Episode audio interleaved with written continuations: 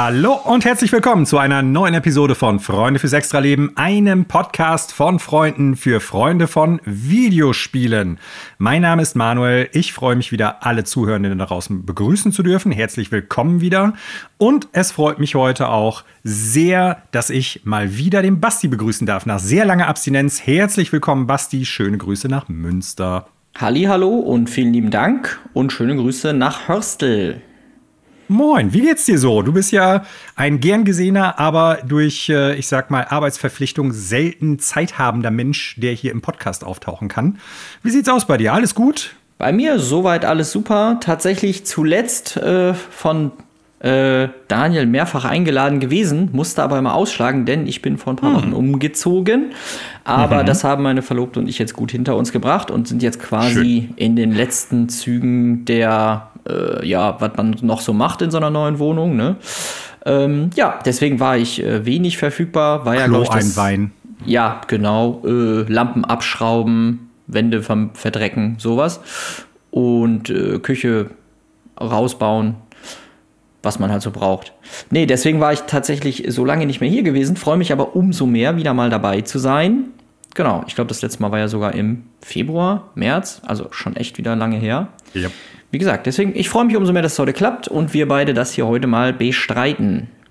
Ja, schön. Mich freut es, wie gesagt, auch, dass du wieder dabei bist. Und du hast echt eine Menge mitgebracht, vor allen Dingen was neue Spiele betrifft. Mhm. Wir werden natürlich äh, nachher über so die aktuellen, beziehungsweise bei Basti auch kürzlich zurückliegenden Spiele sprechen, die wir so spielen oder gespielt haben. Aber das ist natürlich nicht der einzige Inhalt unseres Podcasts, denn äh, wenn ihr eingeschaltet habt, um so ein bisschen auf dem Laufenden zu bleiben, was in der Welt der Videospiele passiert, dann seid ihr hier genau richtig. Wir werden nachher auch noch über Neuigkeiten aus der Videospielbranche sprechen. Und da haben wir ein paar Sachen, die in den vergangenen Tagen passiert sind oder sich ereignet haben, beziehungsweise Neuigkeiten, die ans Tageslicht gekommen sind. Es geht unter anderem um eine EU-Entscheidung zu austauschbaren Batterien und welche Auswirkungen das auf zukünftige Gaming-Handhelds haben könnte. Es geht um Sony, die wirklich viel Geld in sogenanntes RD, also Entwicklung stecken, ganz besonders im Bereich der PlayStation-Sparte. Es geht um Gedanken zu Lootboxen in Großbritannien, einen Datenleck bei Roblox, es geht um Titel eines bisher auf Steam nicht anwesenden großen Publishers bzw. Entwicklers, die dort bald erhältlich sein werden. Ich denke, das wird für dich unter Umständen durchaus interessant. Dann noch ein, zwei kleine Studioveränderungen und zum Schluss schnüffeln wir noch mal kurz in die Gerüchteküche. Bevor wir aber starten, möchte ich dich etwas fragen. Du bist ja, ich sag mal, primär PC-Spieler. Mhm hast, soweit ich jetzt zuletzt auf dem Schirm hatte, keine aktuelle Xbox bzw. PlayStation. Eine Switch hattest du dir, glaube ich, mal ausgeliehen, aber besitzt keine eigene. Das heißt, so was die Konsolenlandschaft, die aktuelle betrifft, bist du zwar informiert, welche Spiele rauskommen, aber du spielst nicht wirklich auf diesen Konsolen. Umso interessanter unter Umständen, und äh, das ist dann jetzt auch meine Frage, sind unter Umständen Spiele, zum Beispiel von PlayStation, die auf den PC kommen. Da hattest du ja auch schon mal God of War gespielt. Was sind so Spiele, die du da antizipierst, zum Beispiel von PlayStation, die da demnächst kommen? Oder gibt es da überhaupt was? So. Uh, das ist eine hm, schwierige Frage tatsächlich. Also erstmal sehr, sehr großes Lob an dein Erinnerungsvermögen. Es ist genau wie du sagst. Äh, mhm. Ich habe von der vorherigen Generation, glaube ich, äh, alles hier rumfliegen, aber die aktuelle gar nicht. Ähm, und äh, daddelt entsprechend hier auf dem PC und auf dem Steam Deck. Und ansonsten, genau, Switch hatte ich ausgeliehen, sonst hatte ich wieder zurückgegeben und mir das Steam Deck als quasi Ersatz dafür geholt. Und was so Titel angeht, die ich gerne eigentlich spielen würde, ist aber quasi aufgrund der Konsolen-Exklusivität nicht kann oder wo ich mir vielleicht hoffen würde, dass sie kommen oder es vielleicht schon weiß, da müsste ich jetzt echt tief grübeln. Ich habe mich eigentlich sehr gefreut, dass äh, The Last of Us ja auf den PC gekommen ist, mhm. um dann festzustellen, dass es offensichtlich äh, eine Totalkatastrophe war. Ähm, Unspielbar fast, ja. Genau, also zumindest, ich habe tatsächlich, ähm, kommen wir gleich noch zu, ich habe mir ja einen neuen Computer gegönnt. Jetzt tatsächlich ist er diese Woche angekommen. Und ah. äh, habe dementsprechend nochmal äh, auch bei Steam geschaut bezüglich ähm, The Last of Us, wie es da jetzt so aussieht, weil zu Release waren die Bewertungen ja ultimativ mies, weil das ganze Ding irgendwie irgendwelche Bugs und Memory Leaks hatte, sodass das quasi, äh, dass da irgendwie CPUs unendlich heiß gelaufen sind und das Ganze performance-technisch die totale Krötennummer war. Ja. Ähm, die, die jüngsten Re Rezensionen äh, sind allerdings äh, angeblich alle sehr, oder nicht angeblich, ich habe es ja gelesen, sie sind recht positiv. Mit dem letzten mhm. Patch sei das wohl so langsam in den Griff bekommen worden. Okay. Entsprechend liebäugel ich da tatsächlich, ähm, auch wenn äh, das ja jetzt quasi jetzt schon auch seit weiß nicht, drei, vier Monaten kein Exklusivtitel mehr ist, weil es jetzt eben endlich für den PC portiert wurde. Was ich mir tatsächlich auch noch vornehmen möchte, ist die, ähm, na, wie heißt er? Äh, der, der der Indiana Jones der PlayStation, mein Gott, äh, Uncharted. Uncharted. genau, die Uncharted-Serie ist ja auch schon, glaube ich, die ist ja schon vor The Last of Us auch auf den PC portiert worden, kurz vorher, glaube ich. Mhm. Ähm, und hat, glaube ich, deutlich bessere Bewertungen in der Hinsicht bekommen. Und da gibt es, glaube ich, so ein dieses Paket, wo auch äh, nicht nur Uncharted 4, sondern auch dieser Spin-off. Lost Legacy. Mhm. Genau. Dabei ist, das muss ich mir tatsächlich auch noch zu Gemüte führen, weil, wenn man nicht ganz mit Scheuklappen nur für sein eigenes äh, System umher ist, sollte man ja mitbekommen haben, dass das wohl ganz großartige, unterhaltsame Spiele sind. Mhm. Ähm, entsprechend ähm, habe ich das klipp und klar auf der Uhr. Ähm, aber ist ja, wie gesagt, nicht, insofern nicht mehr exklusiv, als dass das schon veröffentlicht ist. Was Titel betrifft, die vielleicht noch kommen, bin ich ehrlicherweise completely überfragt, weil ich auch so in meiner mehr oder minder täglichen Recherche nach dem, was so abgeht, äh, echt immer so ein bisschen auf den PC fokussiert bin und vielleicht noch eben auf Steam Deck. Ähm, deswegen weiß ich gar nicht. Weißt du, mh, hm, sag mir mal ein paar Titel, vielleicht klingelt es dann. Ah, ich bin ja leider berüchtigt dafür, glaube ich, mittlerweile, dass ich super lange Setups für irgendwelche Themen mache und das äh, ist jetzt genau so eine Situation. Warum ich dich das gefragt habe, mhm. hat mit einem Titel zu tun, der jetzt bald auf dem PC wandert und bisher auch konsolenexklusiv auf der PS5 gewesen ist, nämlich Ratchet Clank Rift Apart. Ah.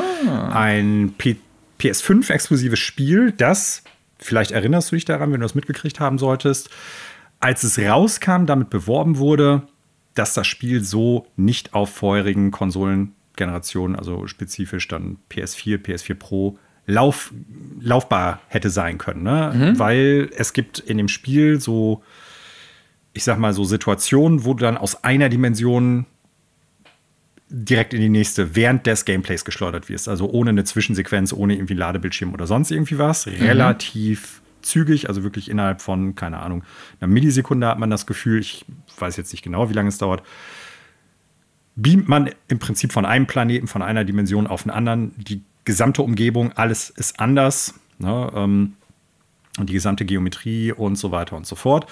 Und das geht halt so ad hoc, so schnell, dass damals Insomniac, die das Spiel gemacht haben, gesagt haben, das wäre so niemals möglich gewesen. Das ist auf der PS5 nur möglich, weil die PS5 über eine superschnelle SSD-Anbindung halt verfügt. Mhm. Jetzt erscheint bald Ratchet Clank Rift Apart auf dem PC. In diesem Kontext sind auch die PC-Specs jetzt erstmal äh, genannt worden, die man braucht für Minimum, Maximum, welche Möglichkeiten, welche Einstellmöglichkeiten, bla bla bla. Ist auch alles sehr umfangreich geschildert worden. Interessanterweise soll das Spiel auch ohne eine SSD mit mal laufen. Hm.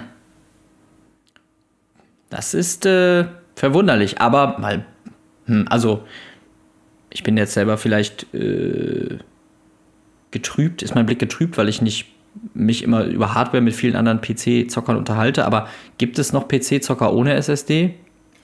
Kann ich dir nicht sagen. Also, ähm, ich habe, glaube ich, schon seit Jahren keine normale äh, Harddisk mehr im Rechner gehabt. Mhm. Deswegen äh, eigentlich interessant, dass das auch über. Also, ja, es wird jetzt vermeintlich so besprochen, weil eben vorher diese technische genau. Limitation genau. die Ansage war und jetzt scheint es ohne zu gehen. Ähm, ja, klingt irgendwie schräg. Vielleicht haben sie das für die PC-Portierung irgendwo, irgendwo anders hingeschoben, äh, dass das irgendwie auf einem anderen, irgendwie hardware-technisch anders geladen werden kann. Was weiß ich, keine Ahnung. Bin da echt nicht firm genug für, um das zu beurteilen, aber schon ein bisschen komisch. ich kann es im Endeffekt jetzt nicht nachvollziehen, weil ich kein Programmierer bin, weil ich ja. kein Hardware-Ingenieur bin und äh, weil das Spiel ja auch noch nicht raus ist, wissen wir noch nicht hundertprozentig, was das bedeutet, wenn du es über eine normale, altgebackene, ja, Festplatte spielen wirst. Ne? Also mhm. Also wird es dann ein kurzes Stottern geben, wird es ein Ladebildschirm geben, wissen wir noch nicht hundertprozentig.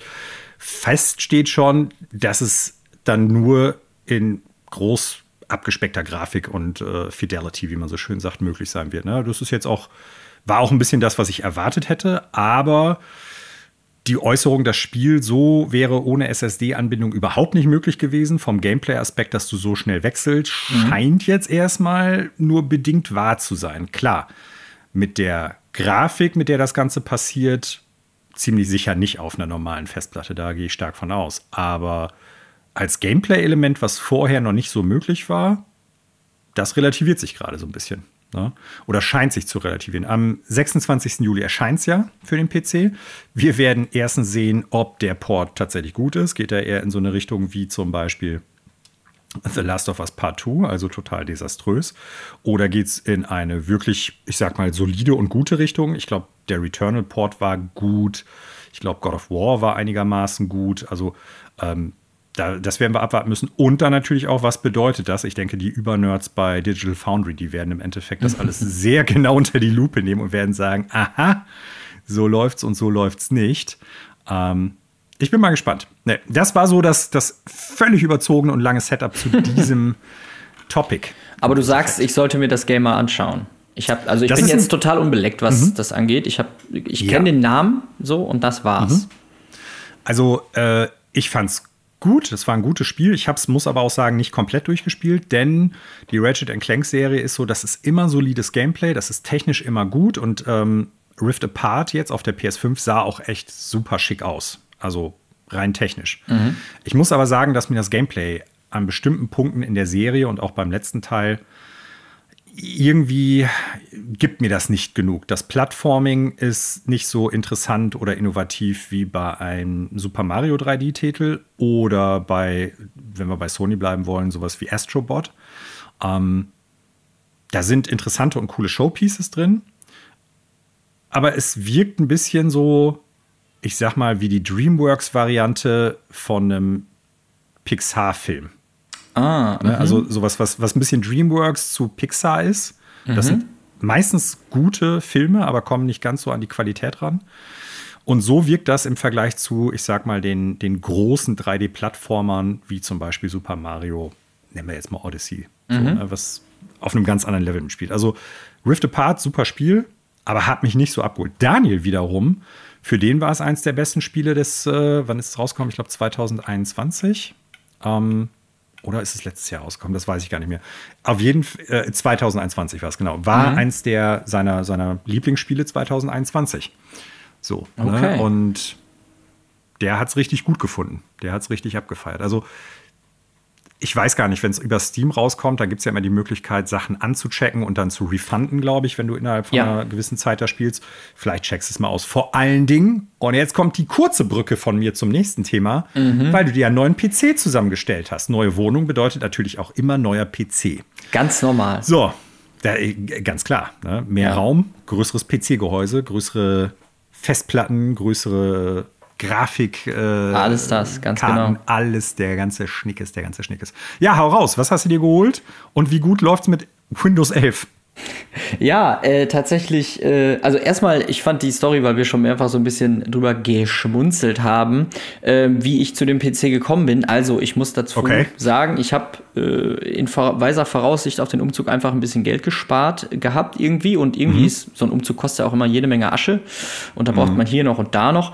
Irgendwie habe ich es geschafft, dass da ein bisschen Geld übrig geblieben ist und dann ähm, hatte ich schon seit längerer Zeit, auch vorher dem Umzug, schon mal so ein bisschen geliebäugelt, so okay, ich könnte auch mal wieder so ein bisschen upgraden. Es wäre jetzt nicht ultimativ nötig gewesen, aber wenn man ja so ein bisschen, wenn man das als so ein Hobby betreibt, dann hat man ja auch immer Bock irgendwie auf das geilste, neueste Zeug, sage ich mal so. Das ja. ist ja schon so ein bisschen so. Und dann habe ich tatsächlich im Internet Werbung ausgespielt bekommen, ähm, und zwar dediziert von einem, ich weiß nicht, wie die sich genau nennen, äh, so einem Hardware, nicht Hersteller, sondern Versand, die halt das Ding auch für dich quasi zusammenschrauben. Die haben so eine Vorkonfiguration ah, okay. für mhm. dich und dann kannst du da selber noch ein bisschen dann rumkonfigurieren und dann schrauben die das alles schon zusammen und du kriegst den Tower Tutti komplett zugeschickt.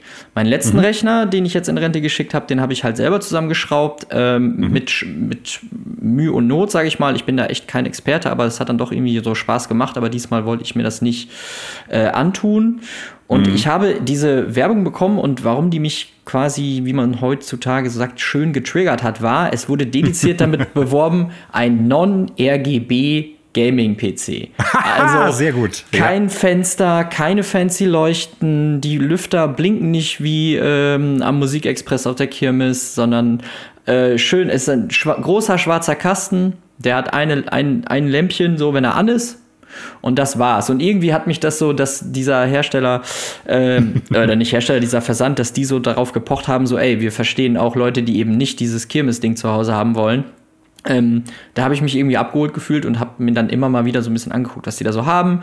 Und irgendwann habe ich mir da dann halt, äh, habe ich mich dann dazu durchgerungen, mir da so ein neues Maschinchen äh, zusammenstellen zu lassen. Habe da noch eine größere Festplatte und ein bisschen mehr RAM reingesteckt und äh, ja, jetzt habe ich hier so eine, was ist das, so eine RTX, ich bin echt null Hardware-Experte, so eine 4070 Grafikkarte. Vorher war ich mit so einer RTX 2060, glaube ich, unterwegs, die dann ja auch schon ein bisschen mhm. angestaubt war.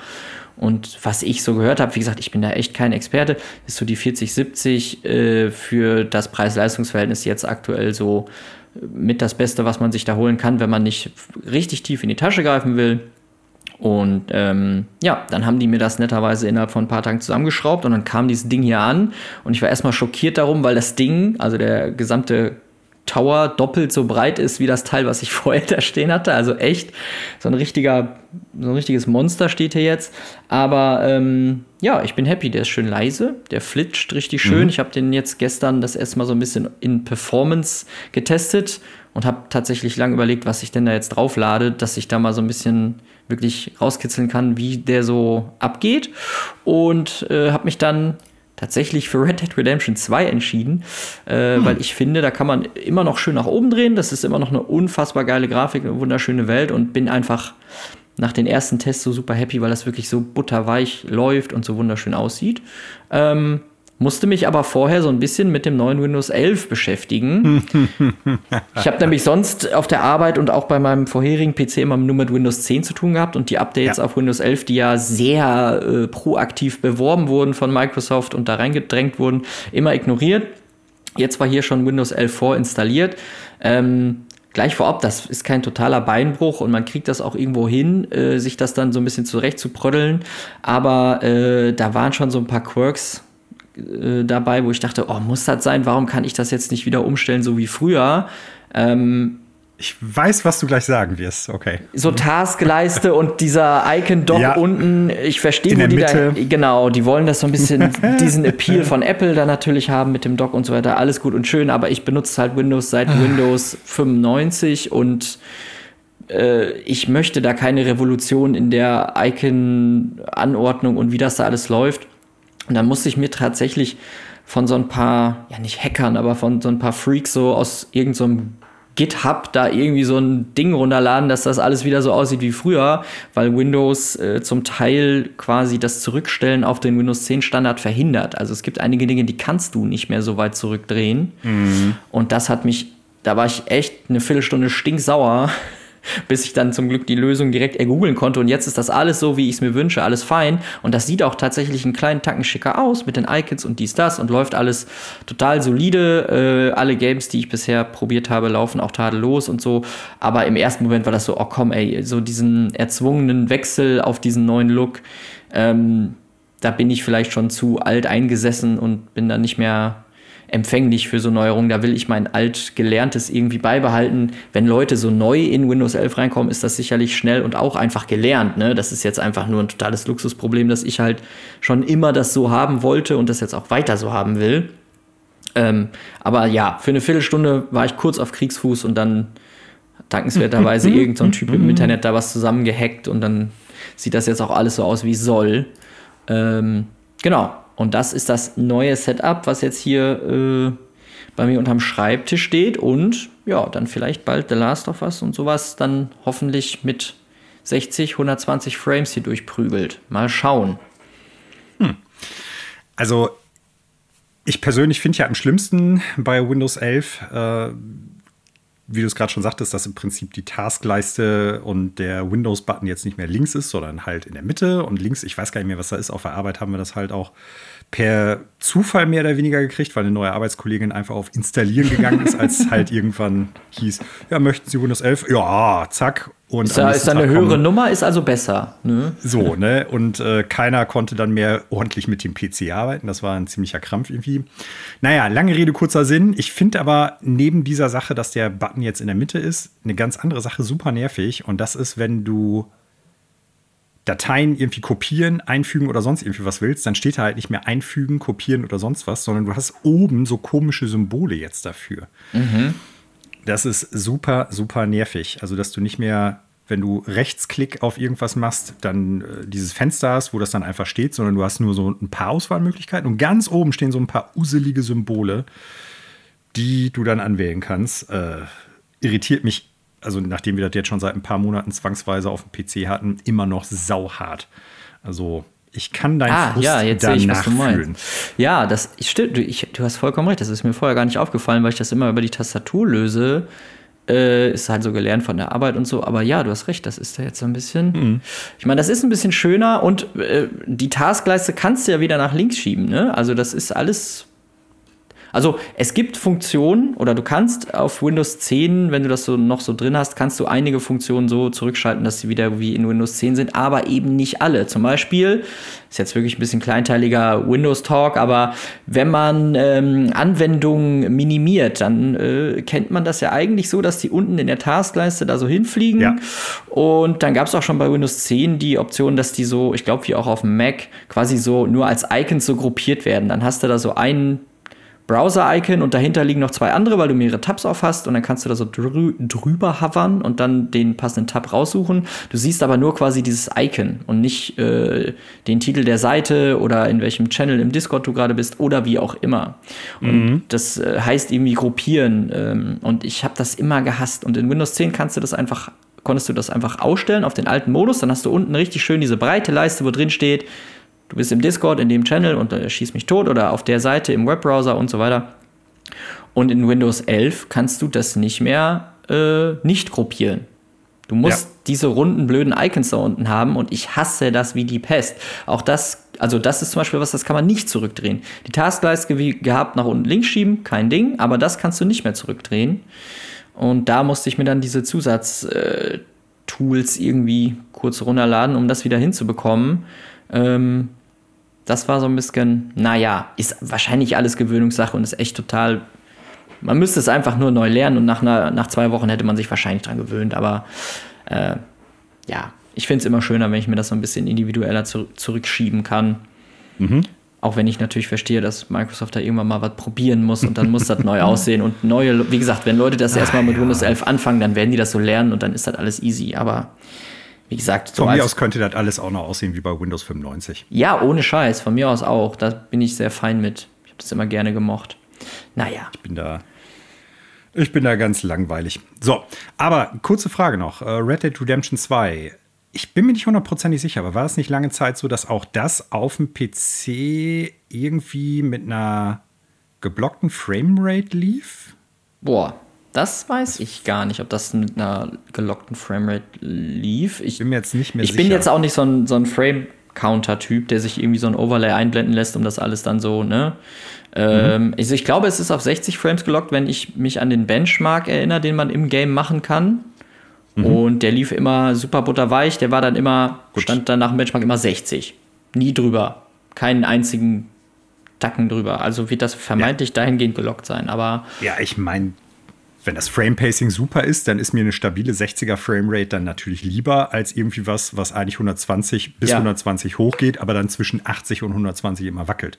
So, ne? Genau. Ähm, nee, vielleicht bricht das auch mit einem anderen Spiel durcheinander. Ich weiß es jetzt gerade mehr. Cool. Ja, dann viel Spaß weiter mit deinem PC. Das ist natürlich eine ganz gute, gute Sache. Äh, ich stelle mal in diesem Kontext dann auch die Frage: neue PC, neue Videospiele. Was wird denn hier gespielt? Jede Menge. Jede Menge. Red Dead also, Redemption 2 hast du schon gesagt. Was hast du noch? Ja, das ist ja ehrlicherweise eher so ein bisschen der Benchmark und ich hole das Game immer mal wieder raus, weil es einfach so schön ist und ich dann einfach manchmal, wenn ich nichts Besseres zum Spielen habe, zwei Stunden lang durch die Gegend reite. Ähm, mhm. Ich finde, das ist immer noch super geil. Ähm, ja, ich habe das meiste von dem, was ich jetzt berichte, tatsächlich ja noch auf dem alten, in Anführungsstrichen alten PC gespielt, weil dieser ja erst diese Woche kam, wie ich ah, erzählte. Okay. Ähm, und ich würde mal sagen, ich fange mal so rückwärts an quasi, äh, was also am längsten zurückliegt, dass ich es gespielt habe. Zuletzt gesprochen hatten wir kurz bevor Resident Evil 4 ähm, rausgekommen ist. Dementsprechend hole ich da noch mal kurz aus, weil ihr ja auch so viel über das Spiel gesprochen habt. Ich habe es auch auf dem PC gespielt. Mhm. Äh, Kurzfassung, ich fand es sehr, sehr gut. Mir hat es sehr viel Spaß gemacht. Ich finde nicht, dass es den, äh, also den alten die alte Resident Evil 4 Version quasi äh, obsolet macht. Die hat ihre eigenen mhm. schönen Dinge. Ähm, aber so die ersten, ich glaube, ich habe so zwei Wochen gebraucht, um es durchzuspielen. Ähm, das ist lang. Ja, ich habe mir halt Zeit gelassen, ne? So nicht jeden Tag gespielt und so. Und ähm, in der ersten Woche hatte ich so das Gefühl, okay, das ist schon eine richtig, richtig, richtig gute Adaption und es ist so es ist irgendwie genau das, was ich von einem Videospiel erwarte. So, das war so mein Eindruck. Also, ich will jetzt nicht sagen, das perfekte Videospiel, aber es hatte schon ganz viele ähm, Elemente in die Richtung, wo ich gesagt hätte, ja, also wenn man so ein Spiel in so eine neue Zeit holt, dann muss man das meiner Meinung nach so machen. Ähm, klar, das hatte seine paar kleinen Nickeligkeiten, Kamera hier und da, ähm, aber so alles in allem war ich sehr happy mit dem Game. Äh, mir hat das gefallen, dass die Tonalität nicht mehr ganz so äh, Fredboy-mäßige, coole Sprüche so um die ja, Ohren haut, obwohl die natürlich hier und da sind ja noch so schöne Reminiszenzen an den alten Teil. Da freut man sich dann, ähm, wenn da noch so ein paar Sachen wieder aus der Kiste geholt werden. Aber so alles in allem fand ich es echt mega gut. So, das ist jetzt kein Game gewesen, was ich dann im New Game Plus noch dreimal durchspiele. Ich habe es halt einmal durchgespielt und äh, hat mir sehr gut gefallen. Ähm, aber alles in allem echt ein super Titel und kann mhm. bestimmt unter die Top 5, wenn nicht unter Top 3 in diesem Jahr würde ich jetzt mal schätzen, uh, kommen. Okay. Je nachdem, was da noch so reinplätschert. Dieses Jahr. Ja. Genau, also da war ich super happy mit, hat mir echt gut gefallen, sah super aus, lief auch auf dem PC echt gut, äh, zumindest mhm. bei mir. Ich weiß jetzt gar nicht, ob die allgemeine Rezeption auf dem PC auch so gut war. Da erinnere ich mich ehrlicherweise schon gar nicht mehr dran, ob es da nicht auch ein paar Leute gab, die gemeckert haben, weil es irgendwo nicht so gut lief. Bei mir lief es super von Tag 1 an, habe es auch direkt, direkt zum Release geholt, nachdem ich erste Previews äh, geschaut hatte. Ähm, genau, deswegen dazu nochmal rückgreifend Resident Evil 4. Ich war super happy. Wenn ich Punkte geben müsste, wären das bestimmt irgendwie 8 von 10, wenn nicht ein bisschen mehr sogar. Vielleicht sogar 8,5, bestimmt. Hm. Was ein sehr gutes Ergebnis auf jeden Fall ist. Äh, ich kann das nochmal unterstreichen. Ich habe es früher schon mal gesagt, was du gerade sagtest. Es macht den Originalteil nicht redundant. Man hat jetzt zwei gute Resident Evil 4 Spiele. Beides mit Vor- und Nachteilen, beides mit unterschiedlichen Stärken, beziehungsweise auch mit einigen Passagen, die sehr unterschiedlich sind. Und äh, mir hat beides auch richtig, richtig gut gefallen. Also gar keine Frage. Ich bin gespannt. Ähm, ich weiß nicht, ob du das mitgekriegt hast. Wir werden heute nicht wirklich darüber sprechen, weil es nur ein sehr, sehr grobes Gerücht ist. Äh, angeblich Resident Evil, was ist das dann? 9? Ja. 2025, glaube ich. Oder mhm. 24 sogar. Eventuell schon. Ähm, bisher die letzten Resident Evil-Teile mit den Remakes, auch mit den Originalspielen, also 7 und 8, haben mir alle gut gefallen. Ich bin sofort wieder dabei, Capcom. Yep, ich, ich auch, auch wenn ich Village nicht ganz so ultra geil fand. Ich fand es gut, aber auch nicht so ultra geil. Wir hatten ja eine sehr lange Folge damals dazu gemacht. Mhm, genau. ähm, aber auf jeden Fall ähm, jedes Mal einen Blick wert, auf jeden Fall. Und wie gesagt, besser als so ein Remake machen also zum Beispiel mir persönlich, um da mal kurz den Bogen zu holen, ich habe das auch das Dead Space äh, Remake angefangen gehabt. Ähm, mhm. Ich fand Resident Evil 4 besser. Oh, okay. Mhm. So ist bei vom, mir tatsächlich umgekehrt, aber. Ja, da erinnere ich mich nämlich dran, deswegen dachte ich mir gerade, erwähne ich das nochmal mit Dead Space. Äh, ich habe mhm. Dead Space tatsächlich auf dem Steam Deck dann gespielt. Äh, ist natürlich vielleicht ein bisschen Verschwendung, aber äh, an sich das Display macht da schon was her und es ist irgendwie ganz cool, sich dann sozusagen einzumummeln, irgendwie im Bett, alles Licht aus und so weiter und dann so das so vor sich spielen zu können. Ähm, hat mich aber so nicht so gut abgeholt wie äh, Resident Evil 4. Klar, sehr unterschiedliche Spiele, aber so vom allgemeinen Remake-Faktor her, sage ich mal, habe ich bei Resident Evil 4 viel mehr das Gefühl gehabt, so, okay, das haben sie das jetzt auch noch so gemacht und wie haben sie dies gemacht und so. Da war ich irgendwie total hooked. Deswegen sehr mhm. gut und ich äh, schaue mir auch gerne an, was Capcom da weiterhin mit der Serie treibt. Haben ja wieder einen guten Spin da hinbekommen, auf jeden Fall.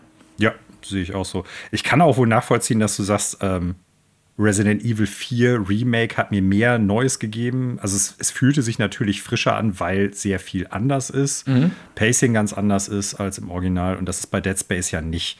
Klar, auch Dead Space hat Sachen anders gemacht, neu gemacht, aber im Großen und Ganzen ist es ja sehr nah am Original, was ja, das, das Pacing und einzelne Aspekte des Spiels betrifft. So, ne? Ja. Trotzdem stimmt. zwei sehr gute Spiele, denke ich. Auf jeden Fall. Das auf jo. jeden Fall.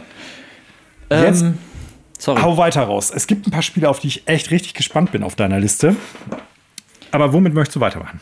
Äh, ich gehe mal chronologisch quasi vor. Äh, Shadows okay. of Doubt. Ähm, Sauber. Jetzt bin ich gespannt. Jo, das hattest du, glaube ich, tatsächlich als damals die damals die Demo auf Steam. Mhm. Äh, es gab da irgendwie so so, äh, so Wochen, wo Steam so richtig so die Demos gefeatured hat ja. von so ein paar upcoming-Titeln. Und da war Shadows of Doubt dabei. Die Demo habe ich auch tatsächlich damals gespielt und war äh, nicht so angetan, habe das irgendwie relativ zügig wieder beiseite gelegt und habe dann aber über irgendeinen so YouTube-Kanal, den ich abonniert habe, so ein Video dazu gesehen und dachte mir so, hm, eigentlich die Grundidee fand ich ja damals auch bei der Demo schon interessant, hatte nur damals nicht so gezündet. Dann habe ich dieses Video gesehen und mir gedacht, okay, schau es dir das nochmal an. Bis zu dem Zeitpunkt war es dann auch gerade released. Und dann habe ich mir das geholt und da war ich auf jeden Fall für zwei Wochen super hooked. Also, weil okay. äh, das echt ein super cooles Detektiv Noir ähm, auf eine Art, ja, nicht, nicht roguelike, aber irgendwie ist es ja jedes Mal prozedural, prozedural jede Stadt ist dann neu generiert und die Fälle mhm. äh, irgendwie auch, ähm, die man da lösen muss als ähm, Privatdetektiv, der man halt so ist. Und es ist natürlich äh, ein bisschen clunky hier und da. Also da gibt es so ein paar Sachen, wo man irgendwie ohne Lösung gefühlt nicht drauf kommt, weil die Fälle dann äh, prozedural so ein bisschen krumm und schief zusammengeschraubt werden. Aber das passiert ehrlicherweise sehr selten. Oder man muss irgendwie, äh, um einen Fall zu lösen, ein Item, was äh, irgendwie einen Geldkoffer oder so entsorgen. Und dann willst du den da ins Wasser schmeißen, so wie du es tun sollst. Und dann schmeißt du den da rein aber die Quest wird nicht gelöst und dann stehst du halt da und hast diesen Fall halt an den Hacken und musst den halt ungelöst abschließen, obwohl du es eigentlich erledigt hast. Das sind so ein paar Kleinigkeiten, die so ein bisschen hm sind, aber es ist schon faszinierend und echt cool, also wie diese wie diese Fälle in dieser Stadt so ähm, zusammengeschraubt werden und wirklich bei jedem mhm. Playthrough gefühlt du irgendwie anders anfängst, was anderes vor die Füße geschmissen bekommst. Dann gibt es ja noch die Option, in diesen Städten quasi so random Mordfälle äh, passieren zu lassen, die du dann auch verfolgen kannst. Ähm, und es ist tatsächlich in der Hinsicht sehr abwechslungsreich, als dass dann jeder Fall so ein bisschen anders ist oder du deine Herangehensweise jedes Mal so ein bisschen anders wählen kannst. Ähm, man kann das Spiel an einigen Stellen auch so ein bisschen cheesen, wie man ja so schön sagt. Ne? Also so okay. ein bisschen sich so, so halb so durchmogeln mit so ein paar Mechaniken, wenn man die so ein bisschen durchschaut hat. Ähm, aber allem, alles in allem echt ein super cooler Titel für, ich glaube, sogar einen Ein-Mann-Entwickler oder zumindest ein sehr kleines Team, wenn ich mich richtig erinnere. Mhm. Und dass man quasi so ähm, Detektivarbeit leistet, habe ich so in einem anderen Spiel noch nicht äh, erlebt. Vor allem okay. in der Kombination damit, dass diese Sachen ja so zufällig generiert werden und du dann, da hast du dann so wie in einem Film natürlich so sein Pinboard und ziehst da mit den roten Fäden, die Person war da und hat mit dem, genau, das ist irgendwie echt cool und das kannst du komplett frei machen. Also da kannst du dich auch selber vollkommen falsch ähm, verdeduizieren. Gibt's das Wort? Mhm. So, kannst dich halt da total selber gedanklich in so eine Sackgasse navigieren, ähm, sodass du dann irgendwie voll auf den falschen Trichter kommst. Das ist irgendwie ganz cool. Und es gibt, wie gesagt, viele Möglichkeiten, da irgendwie an Hinweise zu kommen, äh, sei es irgendwie Telefonnummern rückwärts zu verfolgen, sodass du dann an so ein äh, an so ein Telefonautomaten, so einen Verteilerkasten dran muss, um da zu schauen, okay, von wo kam der Anruf? Und dann musst du diese Adresse auf der Karte raus und, und so weiter. Und das Ganze in dieser Voxel Minecraft-Optik, sage ich jetzt mal der Einfachheit halber, mhm. ist irgendwie ganz cool und ganz äh, charmant.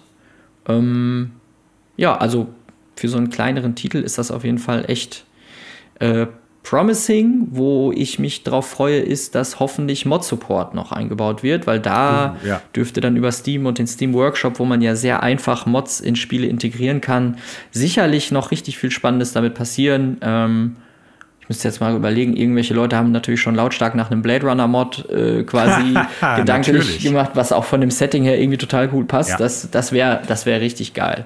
Ähm, mhm. Aber soweit ist es schon auf jeden Fall echt ein nettes Spiel, auch wenn ich es jetzt zuletzt nicht mehr ganz so viel gespielt habe, weil irgendwann ist es dann doch so ein bisschen, ähm, ja, nicht repetitiv, aber dann hat man so die, die Tricks und Kniffe so ein bisschen raus. Und dann weiß man schon so, okay, ja, wenn der Fall so und so beginnt, soll ich als erstes den Clou da und da suchen, dann hat man das so ein bisschen durchschaut. Aber es ist ja noch eine sehr frühe Version. Es hat sich seit dem Release auch update-technisch noch nicht ganz so viel getan. Also da kam jetzt kein großes Update, was irgendwie Content erweitert hat oder ähnliches. Da waren nur so Bugfixes dabei. Da muss man mal schauen, wo das noch so hingetrieben wird. Aber mhm. für den Preis, den man jetzt dafür aufruft, äh, ich kann ja gerade mal schnell schauen, was man da Stand jetzt so für bezahlen muss. Ähm, b -b -b Sekunde, ich habe es sofort. Das kostet jetzt 20 Euro. So, und ich da finde, dafür kann man da schon echt ganz gut Spaß mit haben. Es ist auch teilweise ja. halt einfach echt lustig, weil sich durch diese zufallsgenerierten Dinge da wirklich total lustige Situationen ergeben, wenn man da irgendwie von einem Verdächtigen die Wohnung durchsucht und da rumschleicht und dann kommt er natürlich irgendwie nach Hause und man versteckt sich unterm Bett und so. Also das ist schon echt kann einem so ein bisschen die Schweißperlen auf die Stirn treiben.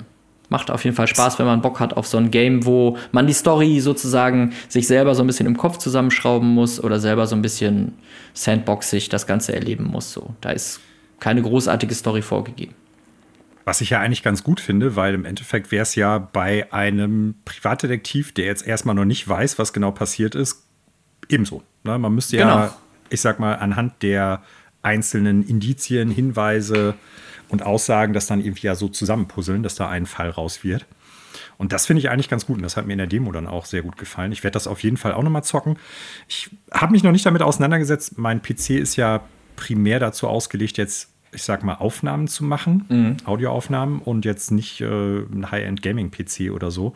Muss mal schauen, wie das dann darauf läuft. Aber ähm, ich habe das definitiv im Blick, weil das ja, auch wenn es jetzt nicht irgendwie mit, mit großartigen Kampfsequenzen irgendwie ausgestattet ist, mehr oder weniger ja auch so eine Art Immersive Sim ist. Absolut, total, ja. Kampf äh, versuche ich komplett zu vermeiden, weil es unfassbar clunky ist. So, äh, ich ja. versuche dann einfach nur immer mit den, also wenn das mal passiert, versucht man da sein Gegenüber mit den Fäusten einfach K.O. zu schlagen, dann auszurauben äh, und dann irgendwie abzuzischen. Ähm, mhm. Also so Kampf äh, habe ich bisher gar nicht großartig äh, ausprobiert, weil es halt echt ein bisschen clunky ist, weil man schlägt dann einfach das, also das sieht wahrscheinlich aus wie so zwei Sechsjährige, die sich halt die ganze Zeit einfach nur so die Hände ins Gesicht hauen, so und irgendwann geht einer K.O., ah. so, fühl, so fühle es sich zumindest an. Ähm, Sehr gut. Genau, aber es ist tatsächlich, Immersive Sim ist es auf eine, ähm, auf eine Art auf jeden Fall schon. Ähm, wenn du das sagst bezüglich deines Rechners, muss ich tatsächlich sagen, ich habe es auf meinem alten Rechner nur gespielt und der war jetzt natürlich nicht State of the Art, aber auch keine lahme Gurke.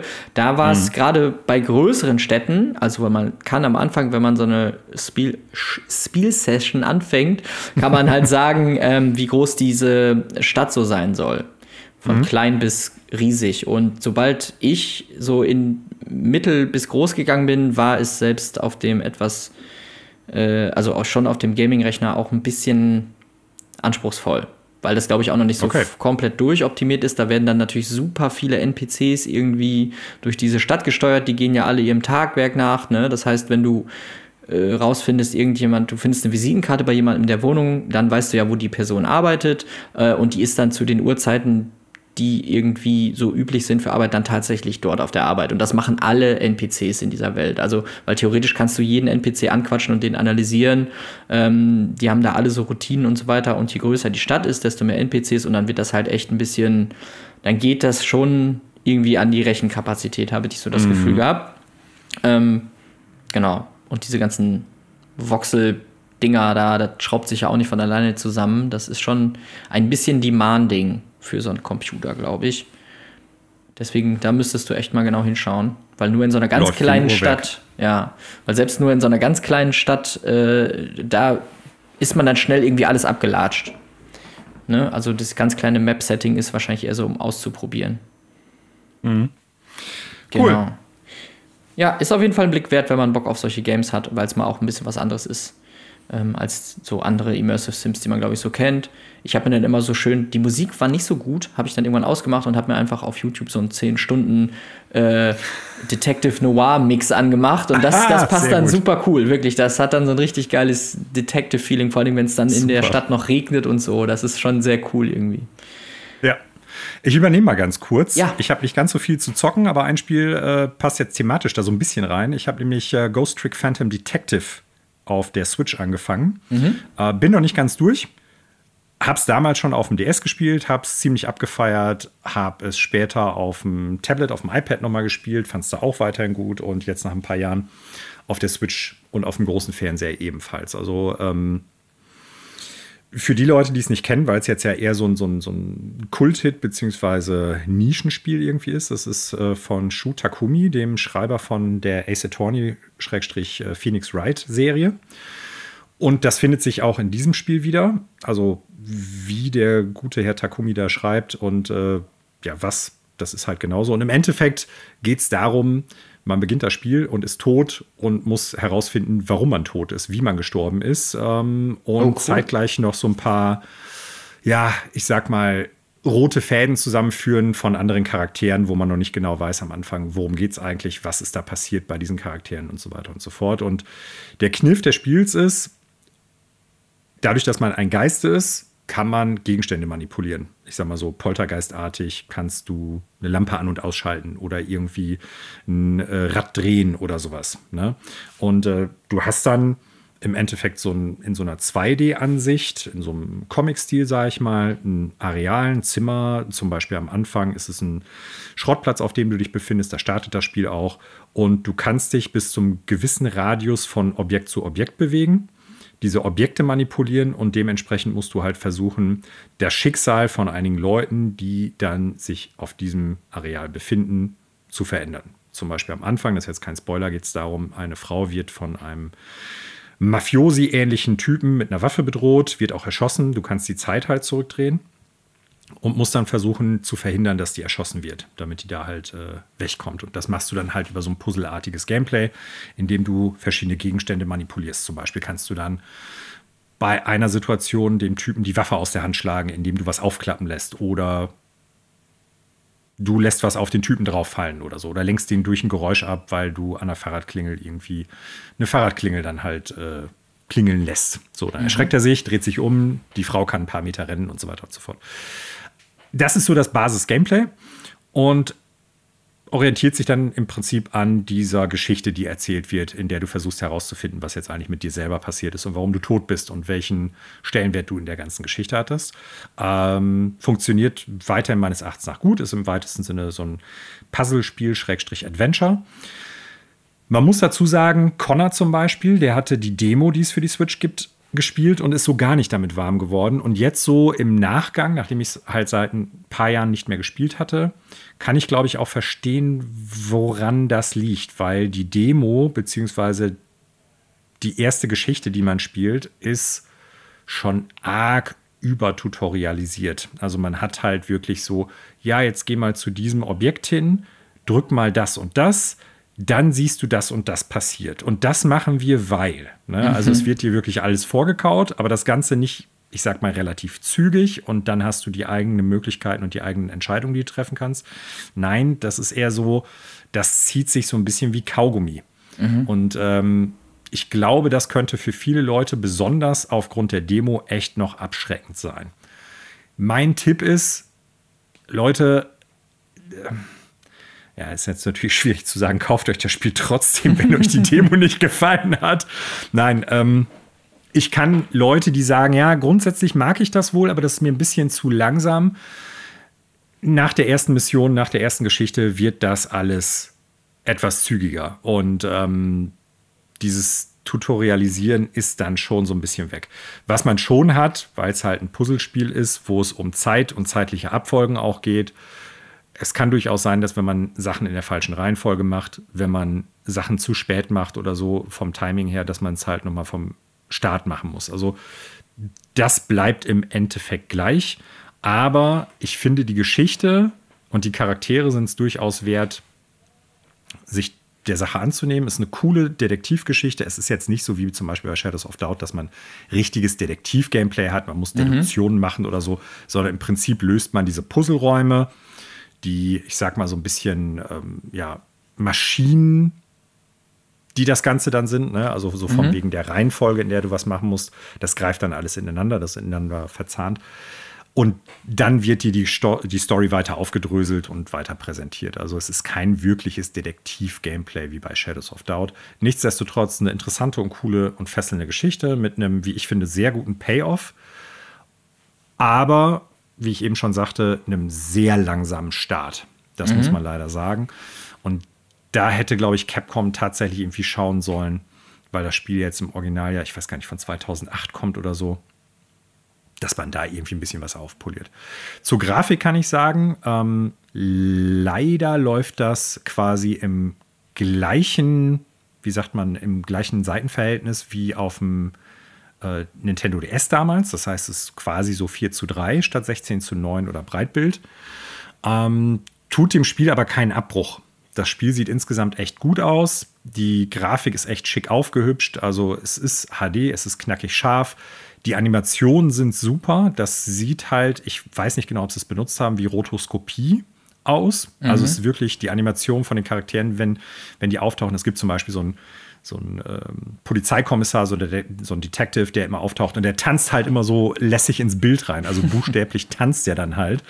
Das sieht alles sau, sau cool aus. Auch die Bewegung von den einzelnen Charakteren, die dann auftauchen, das ist alles mega flüssig. Ähm, das ist echt cool animiert, das sieht schick aus. Das ist gut in die HD-Ära über, übersetzt worden. Ähm, und dieses Seitenverhältnis, was übernommen worden ist, das tut der ganzen Sache echt gar keinen Abbruch, egal ob man es auf dem Handheld spielt oder auf dem großen Bildschirm. Das sieht echt gut aus. Äh, ich finde den Soundtrack echt gut weiterhin. Es gibt die Möglichkeit, den alten klassischen Soundtrack auszuwählen oder halt so eine Art Remix. Ich finde beides ist gut. Ich habe erst gar nicht geschnallt, dass ich den Remix höre. ähm, aber Leute, die jetzt halt Puristen sind und sagen, nein, ich will vom Originalspiel das Ding hören, die Chance habt ihr. Das ist echt gut. Äh, gefällt mir super.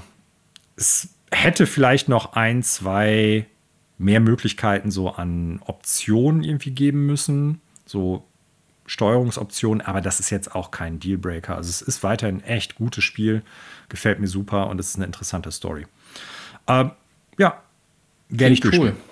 Prämisse klingt auf jeden Fall super interessant, gerade für so ein ja, Adventure-Detective-Game. Ähm, Habe ich tatsächlich auch noch nie von gehört, ähm, aber das klingt irgendwie cool. Aber man kann nicht mit lebenden Menschen oder so interagieren, die irgendwie wie ein Geist, sag ich mal, was weiß ich, äh, anhauchen oder aus dem Jenseits flüstern. Es ist schon so, dass man nur mit der mit der Welt, äh, also mit Gegenständen interagieren kann und so. Und das ist genau. quasi der dann das Rätsel am Ende. Du, du bist mehr oder weniger so eine Art Poltergeist. Was du ja. sehr wohl machen kannst, ist, du kannst mit äh, kürzlich Verstorbenen kommunizieren. Weil ja, es gut, ist halt ja. so, die, der Geist, die Seele, keine Ahnung, wie man das jetzt nennen möchte, von den Verstorbenen bleibt halt eine gewisse Zeit am Ort des Mordes oder der, äh, ja, des Ortes, wo die halt verstorben sind. Und mit denen kannst du dann halt interagieren, weil die selber tot sind und kannst dann halt fragen, so, ja, kannst du dich noch an irgendwas erinnern? Ähm, weißt du noch, wer du bist oder sowas? Und je länger die im Prinzip tot sind, desto weniger wissen die.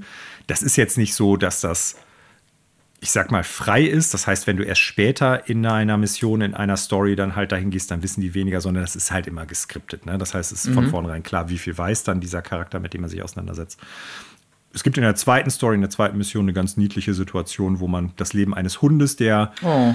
dummerweise sein Frauchen davor beschützen möchte, gefangen genommen zu werden von so einem Mafiosi, äh, rettet und dann erschossen wird. Und den versucht man dann zu retten zum Beispiel.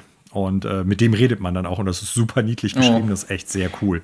Also aber es ist schon komplett linear. Also es kann nicht sein, ja. dass ich in irgendeiner Mission äh, eine Person sterben lasse. Ich kann aber trotzdem dann die Folgemission spielen oder sowas. Nein, das ist, okay. es, ist es ist komplett linear. Das heißt, du musst versuchen, diese Leute, damit die Geschichte vorankommt, äh, zu retten, etwas zu verhindern, was dann passiert ist. Du drehst die Zeit zurück und musst dich dann halt dadurch wuseln. Wie mhm. kann ich verhindern, dass jetzt zum Beispiel dieser Mafiosi hier äh, diesen Charakter erschießt, weil der super wichtig ist. Mhm. So, und wenn du es halt irgendwie nicht hinkriegst, dann startest du neu. Also das ist nicht so, dass es dann halt bedeutet, der Charakter ist für den Rest des Spiels raus. Es ist eher, was das betrifft, wirklich wie so ein klassisches Point-and-Click-Adventure im Sinne von, du hast eine lineare Story. Du kommst von Punkt A nach Punkt B nach Punkt C, bis du schlussendlich bei Z ankommst und dann ist die Story abgeschlossen. So, mhm. so muss man sich das am, am ehesten vorstellen. Äh, ich weiß gar nicht, ob es das auch, ich glaube, das ist auch für Steam rausgekommen. Ähm, Tatsächlich. Ähm, da kannst du dir mal einen Trailer zu reinziehen, dann siehst du, glaube ich, auch, und auch die Zuhörenden natürlich, der Grafikstil ist schon sehr, wie ich finde, cool. Und mhm. vor allen Dingen, wie gesagt, die Animationen sind super stimmig. Und trotz dessen, dass das halt so einen so Cartoon-Look hat und manchmal auch wirklich so ein bisschen so dieses, auf Englisch würde man sagen, whimsical ja, Flair hat, mhm. äh, das funktioniert. Und es gibt auch ein paar Situationen, die wirklich, ich will jetzt nicht von Gravitas sprechen, aber durchaus auch ja, emotionales Payoff haben auf einer guten Art und Weise. Und ich finde, das Ende ist echt sau cool. Das gefällt mir richtig, richtig gut. Also, es ist ein super Spiel. Auch dir kann ich es nur raten, wenn es auf Steam ist, einfach mal anspielen. Wie gesagt, das Intro ist sauzäh, Leute. Lasst euch davon nicht abschrecken, weil ähm, es wird auf jeden Fall besser. Nichtsdestotrotz, wenn euch das Gameplay generell nicht zusagt als Puzzle-Game, das ist im Prinzip das, was ihr bis zum Rest des Spiels macht. Bloß, es wird immer umfangreicher, immer komplexer, so diese Maschine, die man durchsteigen muss für das Puzzle. Ähm, ja, mhm. aber gefällt mir weiterhin gut, weiterhin super Spiel. Werde ich so. mir auf jeden Fall mal anschauen. Mach es. Äh, zurück zu dir. Ja, wo wir gerade quasi bei Nintendo-Titeln aus der Vergangenheit sind. Jetzt bin ich gespannt. äh, Koromon Falls hat das schon mal, also der Name könnte vielleicht ähm, einen Hint darauf geben, in welche Richtung das Spiel hier so geht. Pokémon. Koromon ist, ähm, ich zitiere, eine moderne Interpretation des klassischen Monstersammel-Genres. ähm, ist äh, ein Indie-Titel, den man ähm, seit 2022 auf Steam sich holen kann. Ähm, kostet irgendwie so 20 Euro und ist quasi, ja, Pokémon für Steam, für Nicht-Nintendo-Gamer. Ähm, und ich bin jetzt kein Pokémon-Experte, ähm, kenne die vielen verschiedenen Iterationen nicht und weiß nicht, auf welchem Stand das Gameplay da jetzt aktuell ist, außer dass äh, die letzte Veröffentlichung ja nicht ganz so der Hit war, wie man so nee, hört. Ähm. Genau. Und aber Koromon ist quasi so ein Indie-Titel, äh, auch im, im, im Pixel-Look, sag ich mal, der SNES-Ära, ähm, wo okay. du mit einer, ich glaube, sehr vergleichbaren Story, ähm, ja, so als junger Mensch in die Welt ausziehst, um halt für irgendwelche Forschungszwecke dir da äh, Monster zu sammeln, die natürlich ähm, ja, unterschiedliche äh, Ausrichtungen haben, also Feuer, Wind, Erde, Elektrizität und so weiter. Das kennt man, ja. glaube ich, alles soweit. Ich weiß auch aus Pokémon. Und ja, es ist eigentlich, es ist Pokémon für, äh, für PC, für PC-Spieler, die, die gerne diesen SNES-Look auch haben wollen. Es ist super knuffig, die Monster sehen cool aus und verwandeln sich dann ja auch in größere Monster und man kann die ähm, nach dem Levelaufstieg so ein bisschen äh, ähm, ja, Rollenspiel ähnlich so ein bisschen hochpeppeln und aussuchen, welcher Wert gesteigert werden soll. All sowas. Ah, okay. ähm, genau, also ein bisschen irgendwie Stärke, Spezialangriff, Stärke, Abwehr, sowas kann man dann na, alle paar Nase lang bei so einem Pokémon dann selber so ein Pokémon, bei so einem Koromon, Entschuldigung, vergeben ähm, und so seine, seine Monstersammlung so ein bisschen hochpeppeln. Ähm, ja, und das ist für mich so ein totaler Steam Deck auf der Couch-Titel. Ne, das ist jetzt ja, nicht cool. ultimativ fordernd, da hat man ja schön die Rundenkämpfe, die man dann ganz in Ruhe da ausfechten kann. Man trifft genauso wie bei Pokémon mal auf Trainer, wo mehrere ähm, Monster hintereinander besiegt werden müssen. Mal trifft man in der freien Wildnis einfach nur irgendwelche Viecher, die man einsammeln oder einfach nur besiegen kann. Ähm, es gibt so arenamäßige Turnierkämpfe ähm, und so eine kleine Storyline, nebenbei, an der man sich so entlang hangelt und es ist super knuffig, ähm, schön bunt, die Optik ist äh, total süß und Animationen, also das ist wirklich so ein, so ein Feel-Good-Ding ähm, mit SNES-Vibes und ansonsten ist es einfach nur Pokémon, so wie ich Pokémon verstehen würde. Richtige Pros würden wahrscheinlich so ein paar Unterschiede sehen, die ich jetzt nicht erkenne, aber für mich ist es die beste Art und Weise, Pokémon-mäßige Spiele so mal in Ruhe auf der Couch daddeln zu können. Mhm. Und ähm, ich sag mal, wenn man sowas mal spielen will auf dem PC und sich da nicht irgendwie mit Emulatoren und äh, Graubereich äh, Emulation und ROMs sich umtreiben will, ist das ganz bestimmt eine sehr gute Art und Weise, um so ein Gameplay sich mal reinzuziehen. So ist echt cool, mhm. äh, wird sehr positiv bewertet, kostet nicht viel Geld, ist auf jeden Fall ein ganz süßer Titel. Auch wenn die ganz ikonischen Monster noch mir habe ich noch nicht gefunden. Ich habe es aber auch nicht super, okay. noch nicht super weit gespielt. Also war jetzt noch keins dabei, wo man sagt, yo, das ist das Viech, was jeder kennt, wie es bei Pikachu ist oder so. Aber vielleicht kommt das, heißt das noch. Bei, bei Koromon einfach statt Pikachu Schlittschuh. Ja, das wäre saugut, wenn das dann so kleine Schlittschuh hätte als Waffe. Nee, ah. ist auf jeden Fall ist ein super, super süßer ähm, kleiner Titel. Wer Bock auf sowas mhm. hat, kann sich das mal reinziehen. Wie gesagt, ist schon vom letzten Jahr, ähm, aber ich daddel das immer mal wieder so auf der Couch. Dafür ist das wirklich so richtig, richtig gut geeignet. So kann man äh, neben jemandem sitzen, der sich vielleicht gerade was auf dem Fernseher reinzieht, ohne zu sehr abgelenkt zu sein und äh, hm. ne, ganz entspannt so vor sich hin daddeln. Schockt. Koromon. Also ich. dieses Gameplay-System, der Gameplay-Loop von Pokémon funktioniert meines Erachtens nach auch einfach immer noch gut das ist auch nicht das große Problem des letzten Pokémon gewesen, mhm. Also mit äh, Scarlet und Violet. Wir haben ja im Podcast auch schon drüber gesprochen. Das bleibt weiterhin stark und das macht auch Spaß. Mhm. Leveln, zu gucken, welche Pokémon brauche ich, um das nächste Pokémon zu fangen oder irgendwie den Trainer zu besiegen und äh, der Allerbeste zu werden oder die Allerbeste oder so. Ähm, das Problem der Pokémon-Serie, also wirklich Pokémon an sich ist einfach die technische Komponente, die total durchwachsen ist. So, ja. Also schlecht bis durchwachsen, anders kann man es gar nicht sagen. Und das ist wirklich so eine Sache, ich meine, da ist es dann natürlich schön, gerade wenn es dann halt so ein bisschen so Throwback ist, also eher so diese alten Grafikstile irgendwie bedient, wie du es gerade schon sagst, eher so dieses Gameboy-Ding oder Gameboy Advance-Ding. Äh, das läuft dann ja sehr wahrscheinlich auch runter. Und ich behaupte jetzt mal, so ziemlich jedes Studio würde technisch betrachtet ein besseres Pokémon rausbringen, als, die, äh, als Game Freak das macht. Aber gut. So. Das ist eine Ansage. Aber sag mal ja. nur, für mich zu verstehen, es gibt es in den mhm.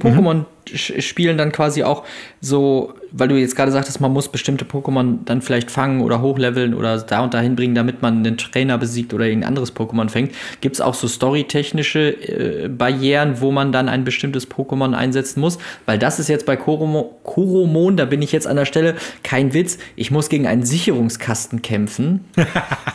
und das kann ich natürlich nur wie schaffen? Richtig, mit einem Elektro- Pokémon. Pokémon. Da gibt es dann ja. quasi so Story-Barrieren, ne, dass man sich eben von jeder Art äh, von den Monstern da was ranholt. Ähm, und da muss ich jetzt zum Beispiel ein Elektro-Pokémon hochleveln, damit ich da irgendwie diesen Sicherungskasten besiegen kann. Ähm, mhm. Ist das in Pokémon auch so? Weil das klang jetzt gerade so, als wenn das eher immer nur so äh, Level-Barrieren quasi sind, aber nicht so, ich sag in Anführungsstrichen Story-technische Barrieren wie jetzt bei Koromon. Also da muss man, glaube ich, unterscheiden. Es gibt ja quasi die PvP-Variante. Da mhm. gibt es ja eine richtige Turnierszene tatsächlich im Pokémon auch, ähm, die höchst kompetitiv ist. Damit habe ich mich noch nie auseinandergesetzt. Ich habe früher mal irgendwie auf dem Game Boy, Game Boy Color, äh, Game Boy Advance und so, die, ich sag mal, die älteren Teile, da habe ich das mal irgendwie mit, mit Bekannten gemacht. So einfach mal so, so ein paar Pokémon gegeneinander kämpfen lassen. Mhm. Auf so einem Turnierlevel oder so überhaupt nicht. Das, da gibt es, was weiß ich, ein Metagame, das durchsteige ich sowieso nicht, weil mhm. das dann auch mit du musst ein bestimmtes Pokémon haben, das muss dann aber auch diese Fähigkeit haben. Ähm, du musst, ähm, keine Ahnung, das so und so leveln vorher und das muss aus der und der Verbindung hervor. Also es ist super kompliziert. Mhm. Für das Singleplayer, für das RPG-Spiel, sage ich mal, für das JRPG, gibt es das mehr oder weniger nicht dediziert. Ich mhm. weiß gar nicht, ist dediziert das richtige Wort? Ich hoffe, man weiß, was ich damit meine. Also es ist nicht notwendig direkt, aber es erleichtert dir was. Das heißt, wenn du jetzt irgendwie einen Trainer in einer Arena besiegen musst, den Arenaleiter, ähm, dann kannst du theoretisch auch hingehen und die Pokémon, die du sowieso schon hast, einfach so hart grinden und leveln, dass die so stark sind, dass die mhm. die anderen Pokémon da wegmoschen werden. Aber wenn du halt nicht Stunden über Stunden da irgendwie reinbuttern möchtest, dann macht es natürlich Sinn zu gucken, alles klar, ich bin jetzt in einem äh, in einer Wasserarena, dann gucke ich, welche Pokémon sind weniger gegen Wasserangriffe irgendwie schwach und äh, welche Angriffe sind gleichzeitig gegen Wasser-Pokémon total stark. Such mir die auf der entsprechenden Karte, beziehungsweise versuche die zu fangen, level die dann halt so weit, dass die gut gegen die Wasser-Pokémon funktionieren und hab's dann einfacher. So. Mhm. Aber es gibt nicht, so wie du das jetzt gerade schilderst, wie ich das verstanden habe, die Situation, du musst jetzt erst losgehen und ein Elektro-Pokémon fangen und dann kannst du den Kampf erst beginnen. Mhm. Das gibt es, soweit ich die Pokémon-Teile gespielt habe, nicht. Okay. Ähm, so. Ja.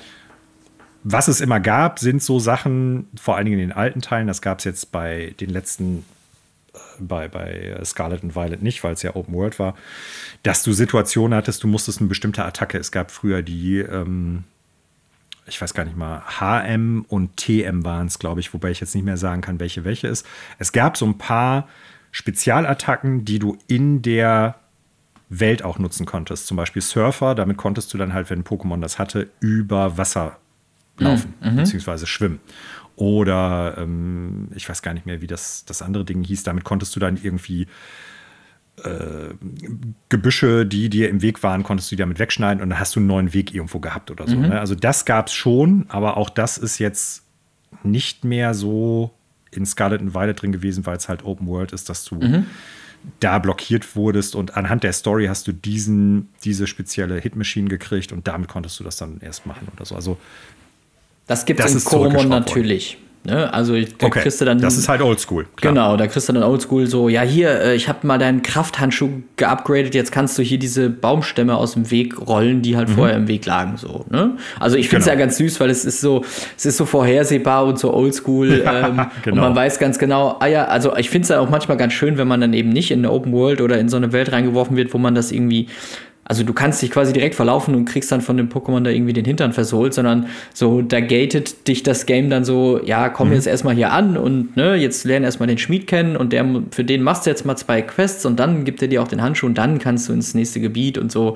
Das finde ich ja manchmal auch ganz angenehm, gerade wenn das so ein Sofa-Game ist, ähm, wo man jetzt nicht so richtig highly dedicated auf dem Monitor startet, sechs Stunden lang und Strategien ausbaldowert, sondern da finde ich es auch mal ganz schön, so ein bisschen an die Hand genommen zu werden. Und das ja. macht Koromon sehr oldschoolig. Ähm, genau, dann ist das also eher eine sehr oldschoolige Pokémon-Erfahrung, die damit mhm. vergleichbar ist. Okay, cool. Ja. Cool. Jo. Mach weiter. Nächster viel. Oh, ja, ich habe so viel gespielt. Ne? Marathon hier. Äh, zack, zack, zack. Ja, zack, zack. dann zu einem Spiel, wo wir gar nicht viel zu erklären müssen eigentlich. Ich habe auch Diablo 4 gespielt. Mm, ähm, okay. Und ich sage es gleich vorab, auch wenn wir hier im Podcast äh, kurz vor Release ja über die Beta-Versäumnisse von Blizzard, Activision äh, gesprochen haben. Activision, Blizzard, mm. Blizzard, wie auch immer. Ähm, so ein bisschen gelästert haben, kam das Game dann ja raus und ich dachte mir so, ja, okay, so ein neues Diablo, ich habe Diablo 3 schon sehr gerne gespielt. Hm, hm, hm, hm, hm, guckt man sich dann ja an und dann war die Berichterstattung ja tatsächlich sehr positiv.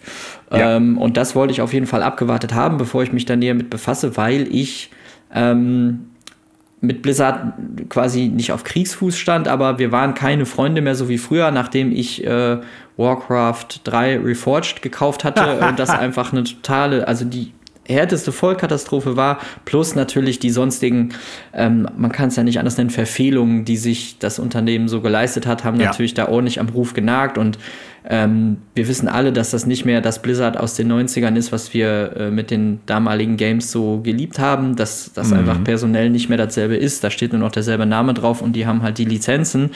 Dass das heutzutage anders ist, wissen wir. Dementsprechend war ich sehr vorsichtig.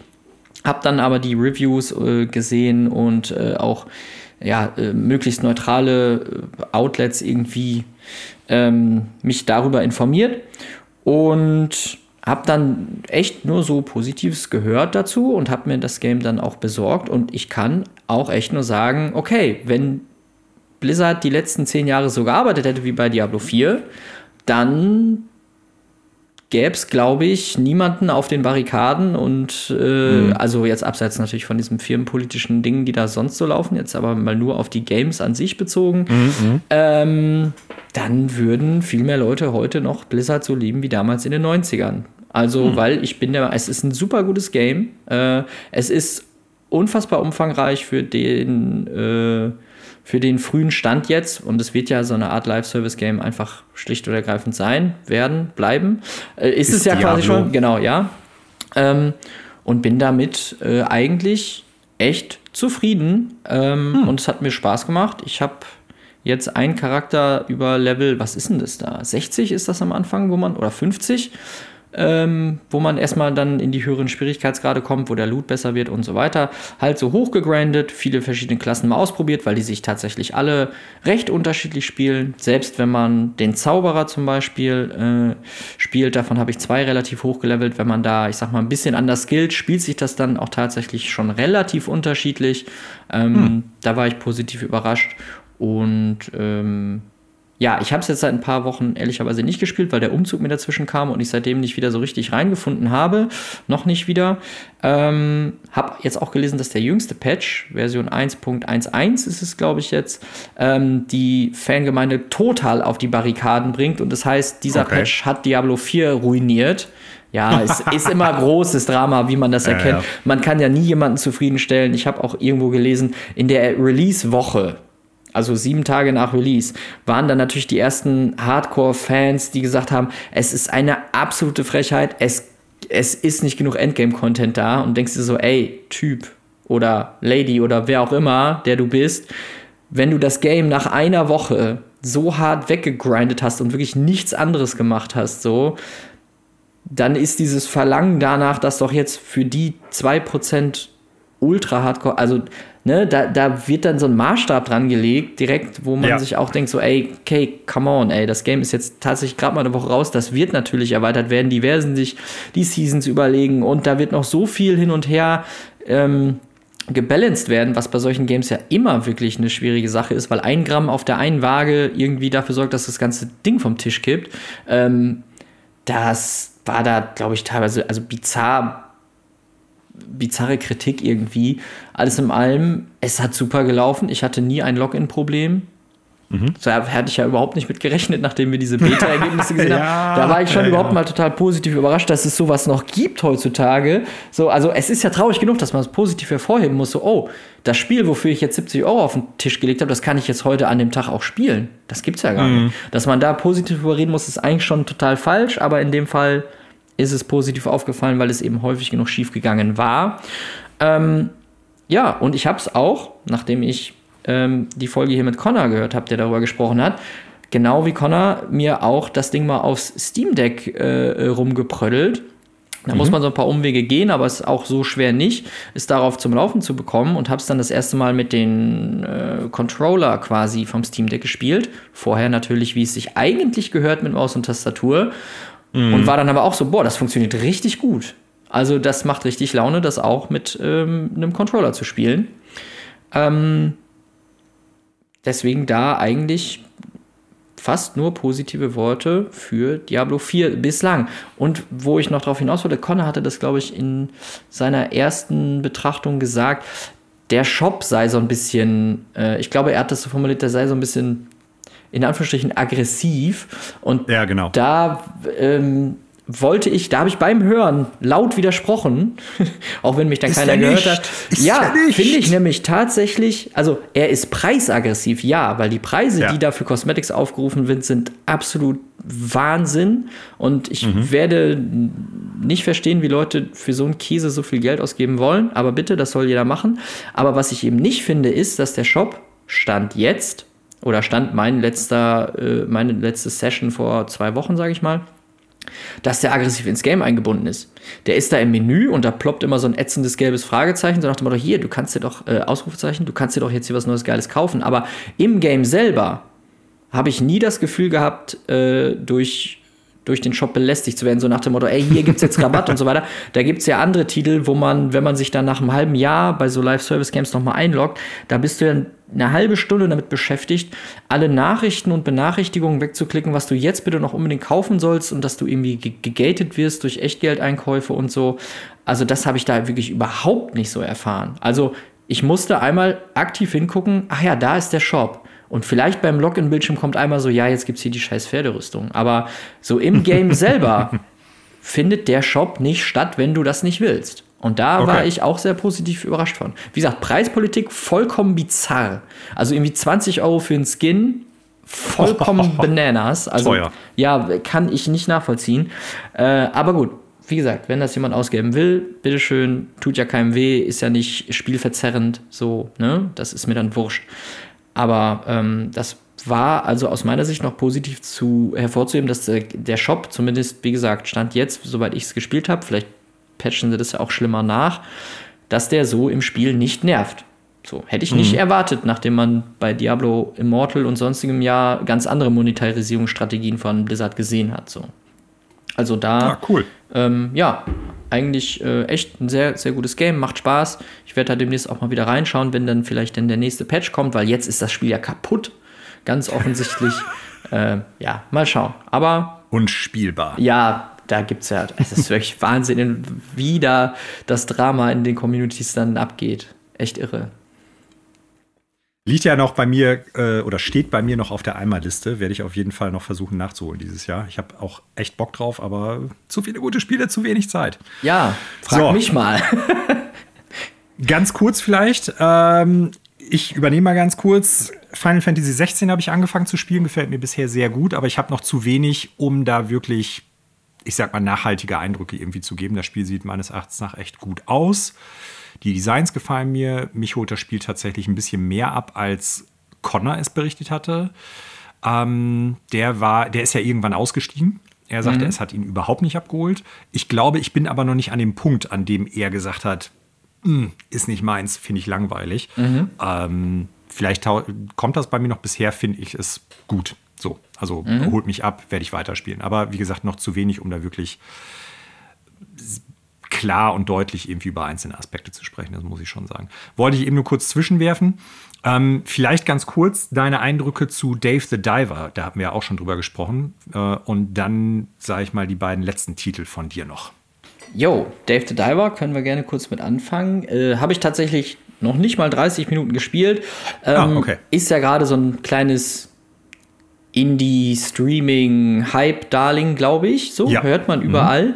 Äh, wird auch bei Steam entsprechend echt prominent so gefeatured und ich habe so viel Positives drüber gehört, dass ich mir gedacht habe, ich schaue es mir an. Es mir mhm. auf dem Steam Deck dann reingezogen und habe bisher das Tutorial gespielt. Das heißt, ähm, ja, wie gesagt, nicht mal 30 Minuten.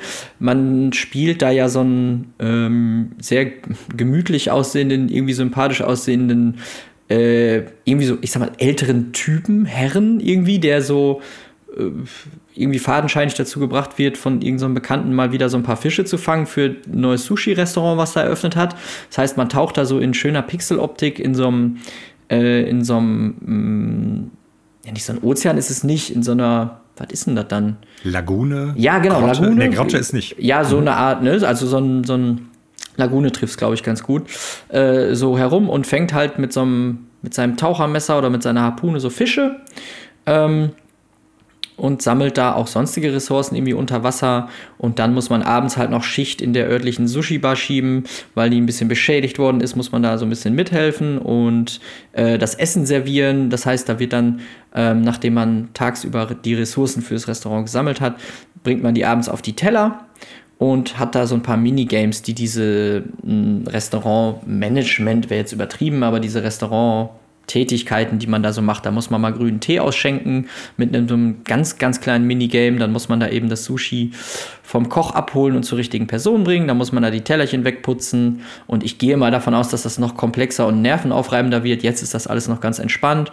Und da gibt es auch, glaube ich, jetzt keinen allzu großen Fail-State. Wenn man halt mal was verbockt, dann gehen die Kunden halt und du kriegst halt weniger Geld nach dieser Schicht, die dann halt so zeittechnisch getaktet ist.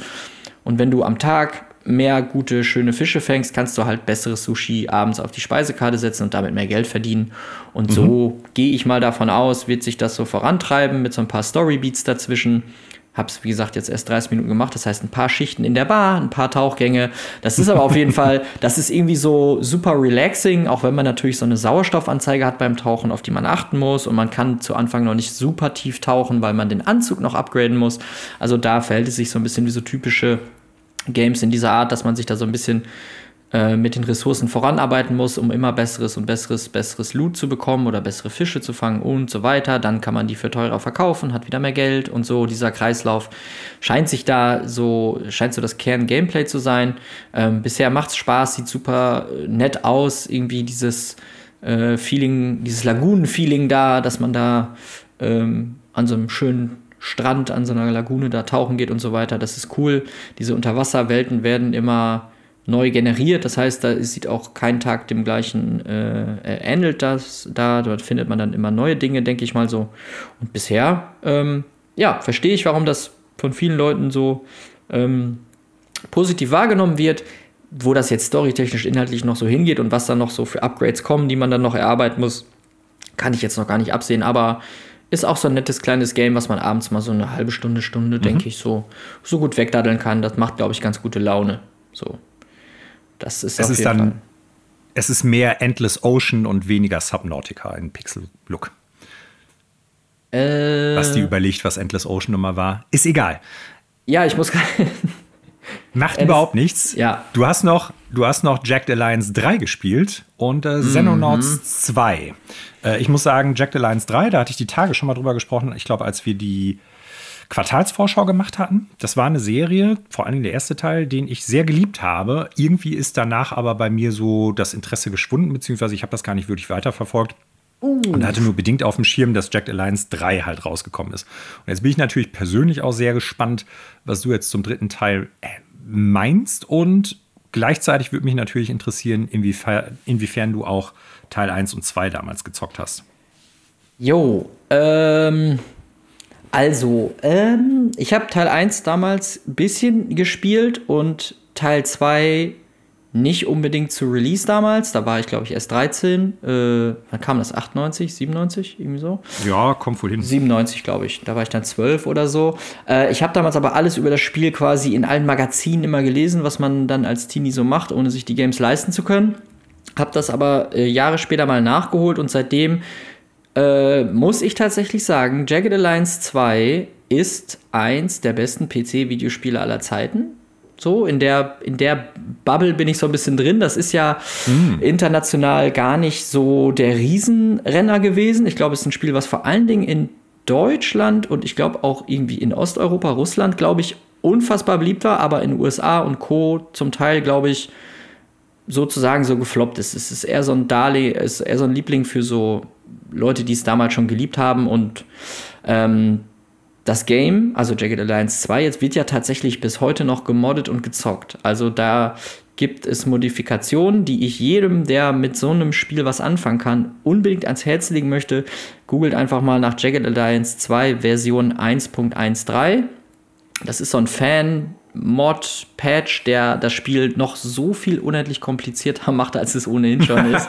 ähm, und es aber so hart aufbläht, das ist, ich spiele das alle paar Jahre nicht durch, weil dafür ist es einfach zu gewaltig, aber ich hole das alle paar Jahre aus der Kiste. Die Good Old Games Version kann man super easy auf diesen Mod hochpatchen und dann ist das einfach auch auf modernen Systemen mit höherer Auflösung und so weiter super spielbar. Ähm, das also einmal vorab. Jagged Alliance 2, unfassbar super krasser, geiler Titel. Ähm, und wie gesagt, kann man auch heute noch sehr gut spielen, wenn man auf diese runden Taktikspiele äh, mit militärischem Setting steht und einfach Bock hat, eine Insel von Bösewichten zu befreien. Ähm, denn das tut man da ja genau. Man heiert also, äh, heiert. man heuert Söldner an, die man sich aus einem großen Portfolio von verschiedenen Charakteren äh, aussuchen kann. Da gibt es dann welche, die sind besser in Medizin, da sind besser, welche besser in Schießen, die sind dann quasi Scharfschützen, da gibt es welche, die können gut mit Sprengstoff und so weiter.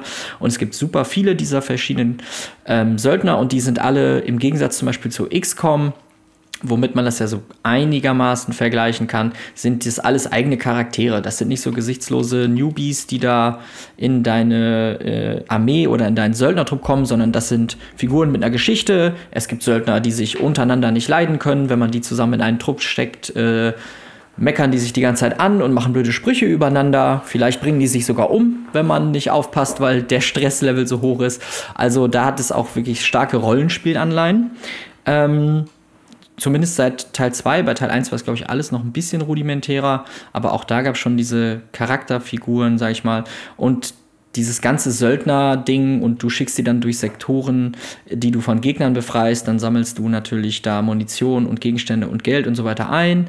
Das heißt, du spielst auf einer, ähm, auf einer kleinen taktischen Karte quasi die Kämpfe aus, rundenbasiert mit Aktionspunkten und auf einer gröberen Übersichtskarte machst du quasi so ein Management-Teil, dass du Sektor für Sektor befreist, um quasi irgendwann eine gesamte Insel ähm, zu befreien. Das ist in allen Jagged Alliance-Teilen gleich, das ist auch in Teil 3 so. Da ist das Setting jetzt nicht mehr irgendwie Südamerika, so wie es in Jagged Alliance 2, glaube ich, war, sondern es ist, glaube ich, eher ähm, so afrikanisch äh, irgendwo angelehnt. Es sind natürlich immer fiktive Staaten. Ähm, genau, also das tut man am Ende des Tages bei Jagged Alliance 3 jetzt auch. Zwischen Jagged Alliance 2 und 3 gab es ja diverse Ableger. Es gab Jagged Alliance mhm. Rage und äh, äh wie hießen die denn alle? Ja, man merkt schon, die waren alle scheiße, deswegen ändert sich niemand daran. Und seit, seit Jagged Alliance 2 warten diese Hardcore-Fans halt immer darauf, dass wieder ein vernünftiger Titel aus der Jagged Alliance-Reihe kommt, der wirklich diesen Spirit von Teil 2 aufgreifen kann. Und das ist bisher nie gelungen und alle waren total am Boden. Und Jagged Alliance 3 hat es, stand jetzt, ich glaube, eine Woche ist es jetzt draußen, ähm, zumindest würde ich jetzt mal so schätzen in der Wahrnehmung zu 80 bis 85 Prozent geschafft, die Hardcore-Fans von damals äh, abzuholen. Mhm. Und ich bin da auch ähnlicher Meinung. Es ist mh, mm, ein bisschen unrund an manchen Ecken und Kanten. So, ähm, es hat aber, es atmet den Spirit der Vorgänger, das, was alle immer an diesen Spielen geliebt haben, diese typischen Söldner-Charaktere, die knackigen Mechaniken, der knackige Schwierigkeitsgrad. Ähm, das ist alles irgendwie da. Und es macht soweit echt Spaß. So, äh, spielt sich, wie gesagt, so relativ stark wie XCOM, nur dass du äh, ja eben auf dieser taktischen Ebene eine, eine Stufe drüber quasi ein bisschen anders hausierst, weil du eben nicht deine Basis da ausbaust wie beim XCOM oder so, sondern eben von Sektor zu Sektor läufst, da Milizen ausbildest, auf dieser Karte auch irgendwie Material reparierst und so weiter. Aber ich sag mal, wenn du in den taktischen Operationen selber drin bist, dann ist es tatsächlich so ein bisschen wie XCOM, dass du da so eine Karte abgrast und äh, ne, Söldner für Söldner da voranschiebst äh, und auf Basis von Aktionspunkten oder beziehungsweise es geht erst in den Rundenmodus, wenn du Gegner triffst. Vorher kannst du so rumlatschen und dann startet, startet der Rundenkampf.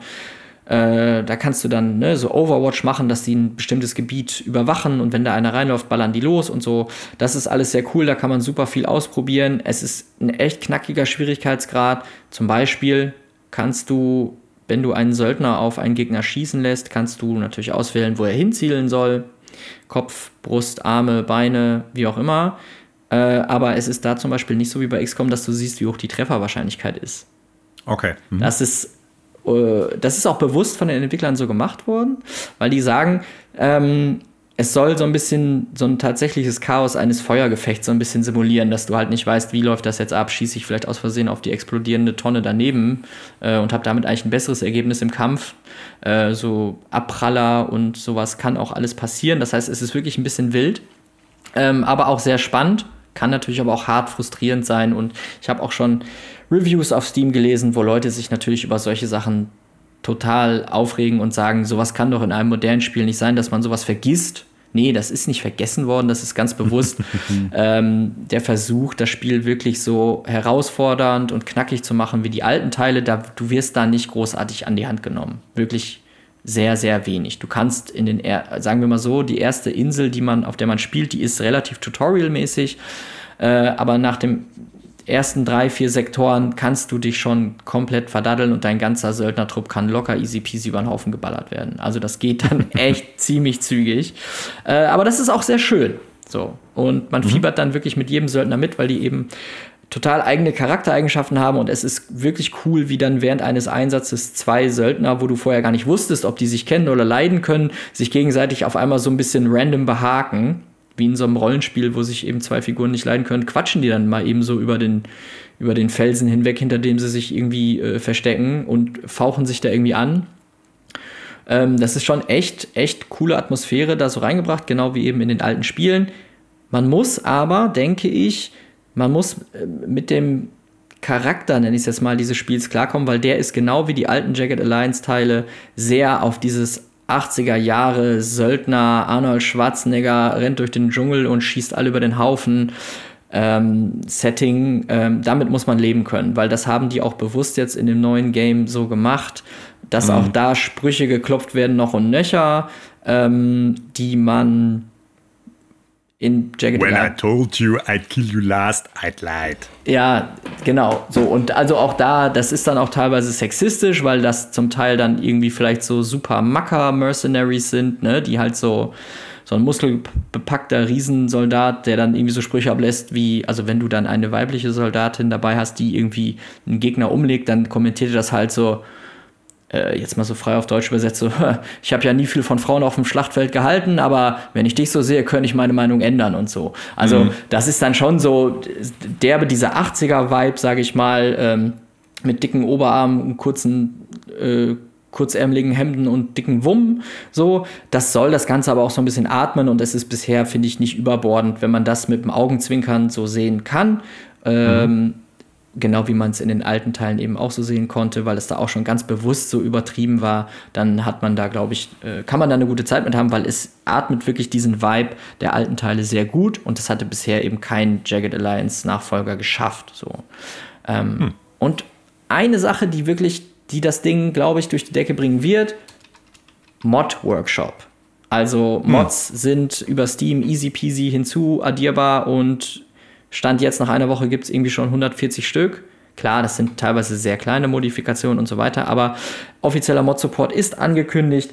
Das heißt, es wird ziemlich sicher ziemlich viele coole Varianten von diesem Gameplay geben und man kann sich das ja ehrlicherweise in fast jedem Setting gut vorstellen. Ähm, einfach jetzt mal so für die Tonne gedacht, weil man da auch zum Teil im Dschungel kämpft. Ein Predator äh, Jagged Alliance Mod könnte man sich ziemlich gut vorstellen, weil das ja auch total in dieses Setting irgendwie reinpasst mit den, mit den Söldnern, mit den dicken Oberarmen und den dicken Wummen, die dann im Dschungel vielleicht gegen außerirdische Monster kämpfen müssen oder so. Da bin ich sehr gespannt, was die Community da so raushauen wird. Ähm, ich bereue den Kauf also bisher überhaupt nicht. Wie gesagt, es hat ein paar fummelige Ecken und Kanten noch, die vielleicht mal rausgepatcht werden, aber alles in allem endlich ein einigermaßen würdiger Nachfolger für Jagged Alliance 2. Wo ich auch schon wieder Bock hätte, das nochmal zu spielen, einfach weil man wieder in diesem Setting so drin ist. Und das ist so ein ja. gutes Game. Das ist so gut. Ja. Ich gucke gerade mal nach, von wem das gekommen ist. Hamimont Games heißen die. Noch nie äh, von gehört. Bulgarisches Studio, habe ich nie was von gehört, aber die sind unter anderem für die Tropico-Serie Entwickler an. gewesen.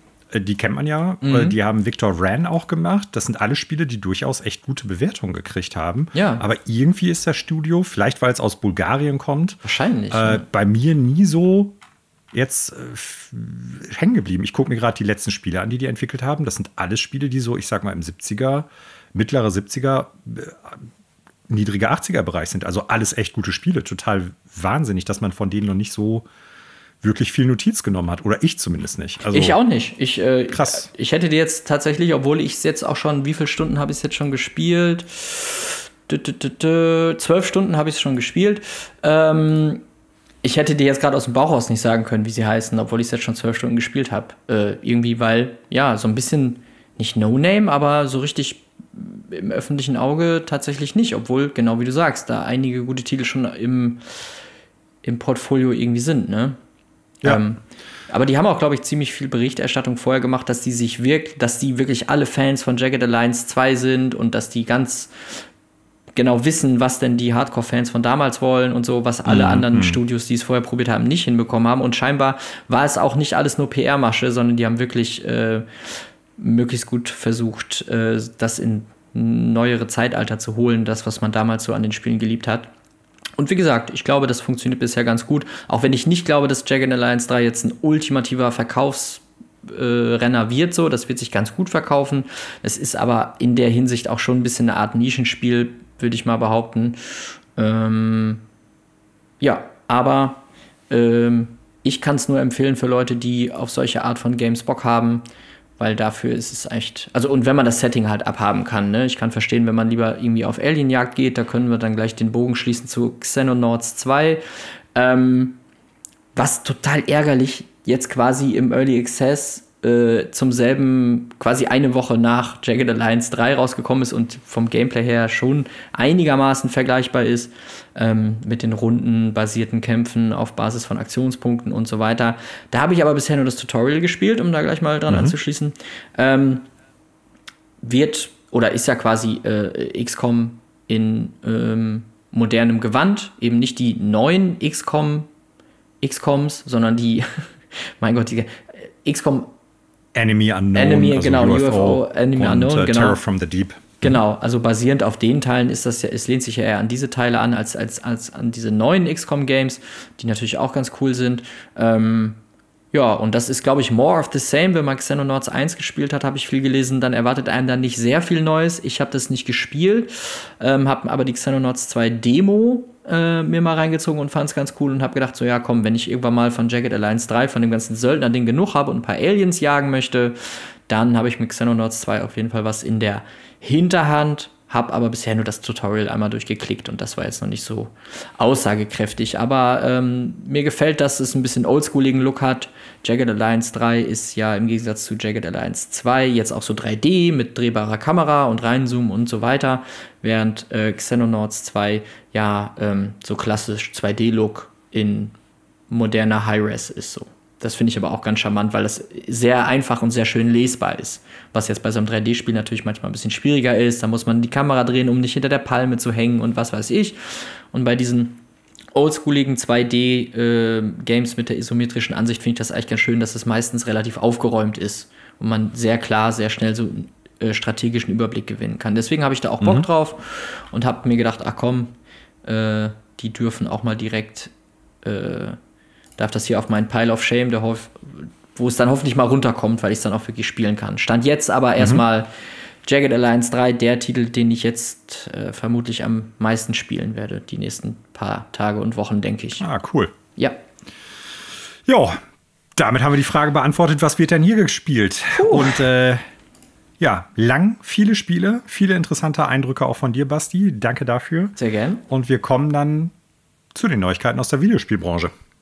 Alles klar. Wir fangen mal mit folgender Neuigkeit an. Die EU hat ein, ja, wie sagt man das, ähm, ein neues Gesetz, eine neue Statute. Ich weiß jetzt ehrlich gesagt gar nicht, wie der, richtige Ausdruck ist.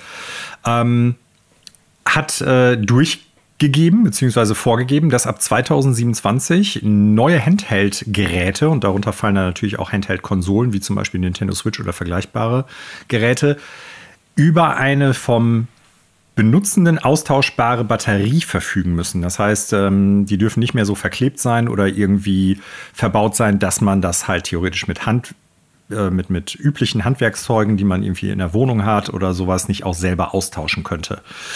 Das ist bisher ja bei vielen Produkten, gerade bei so, ich sag mal Apple-Produkten, aber auch bei der Nintendo Switch so, dass man das nicht mal ebenso austauschen kann. Bei einigen Controllern ist das sehr wohl möglich.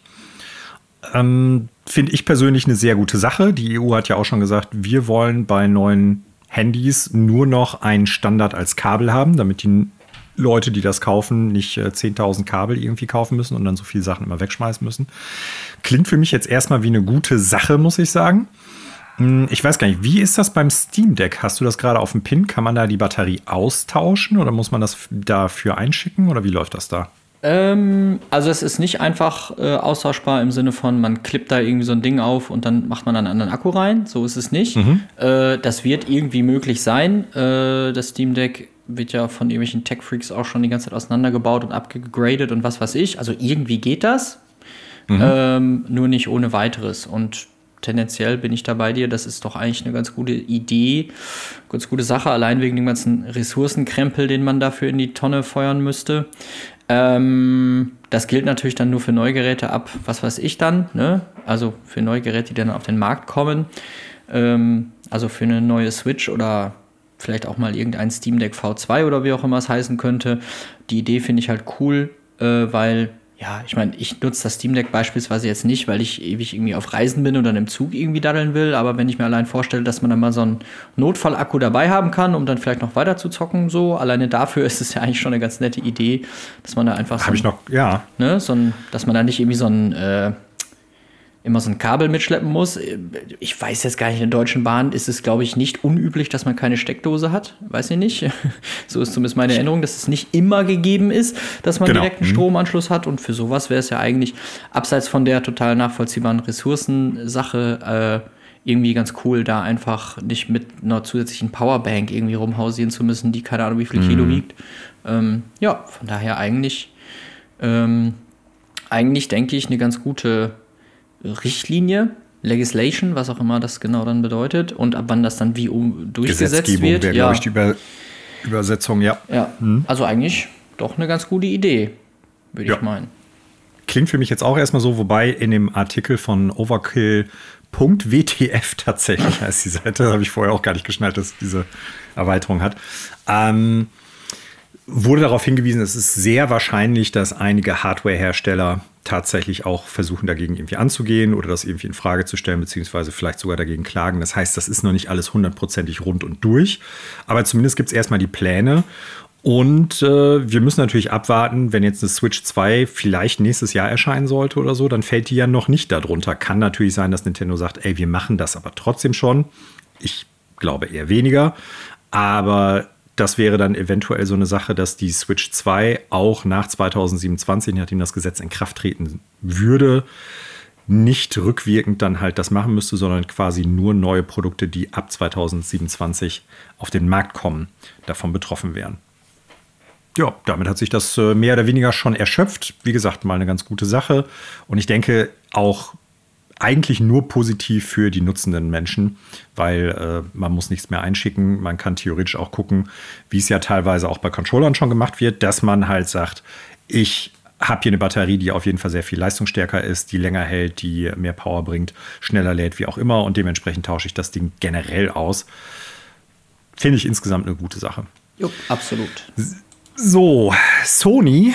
Ähm, Sony. Wird, äh, so, Sony, Sony, PlayStation, wird viel Geld ausgeben. Und zwar haben die äh, gesagt, dass die sogenannten RD, also Research and Development Kosten, die die haben, äh, ordentlich nach oben gepusht werden in den kommenden Fiskaljahren und dass knapp 40 Prozent des RD-Departments, beziehungsweise nicht Departments, ist falsch ausgedrückt, sorry, äh, des, der RD-Kosten, der Finanzierung, die die da haben, ähm, in tatsächlich die PlayStation-Sparte, beziehungsweise vor allen Dingen in, wie sagt man, in die Entwicklung von Live-Service-Games äh, fließen wird. Ne? Also Sony hatte ja schon im Mai angekündigt, dass die knapp zwölf Live-Service-Games bis 2026 äh, am Start haben wollen.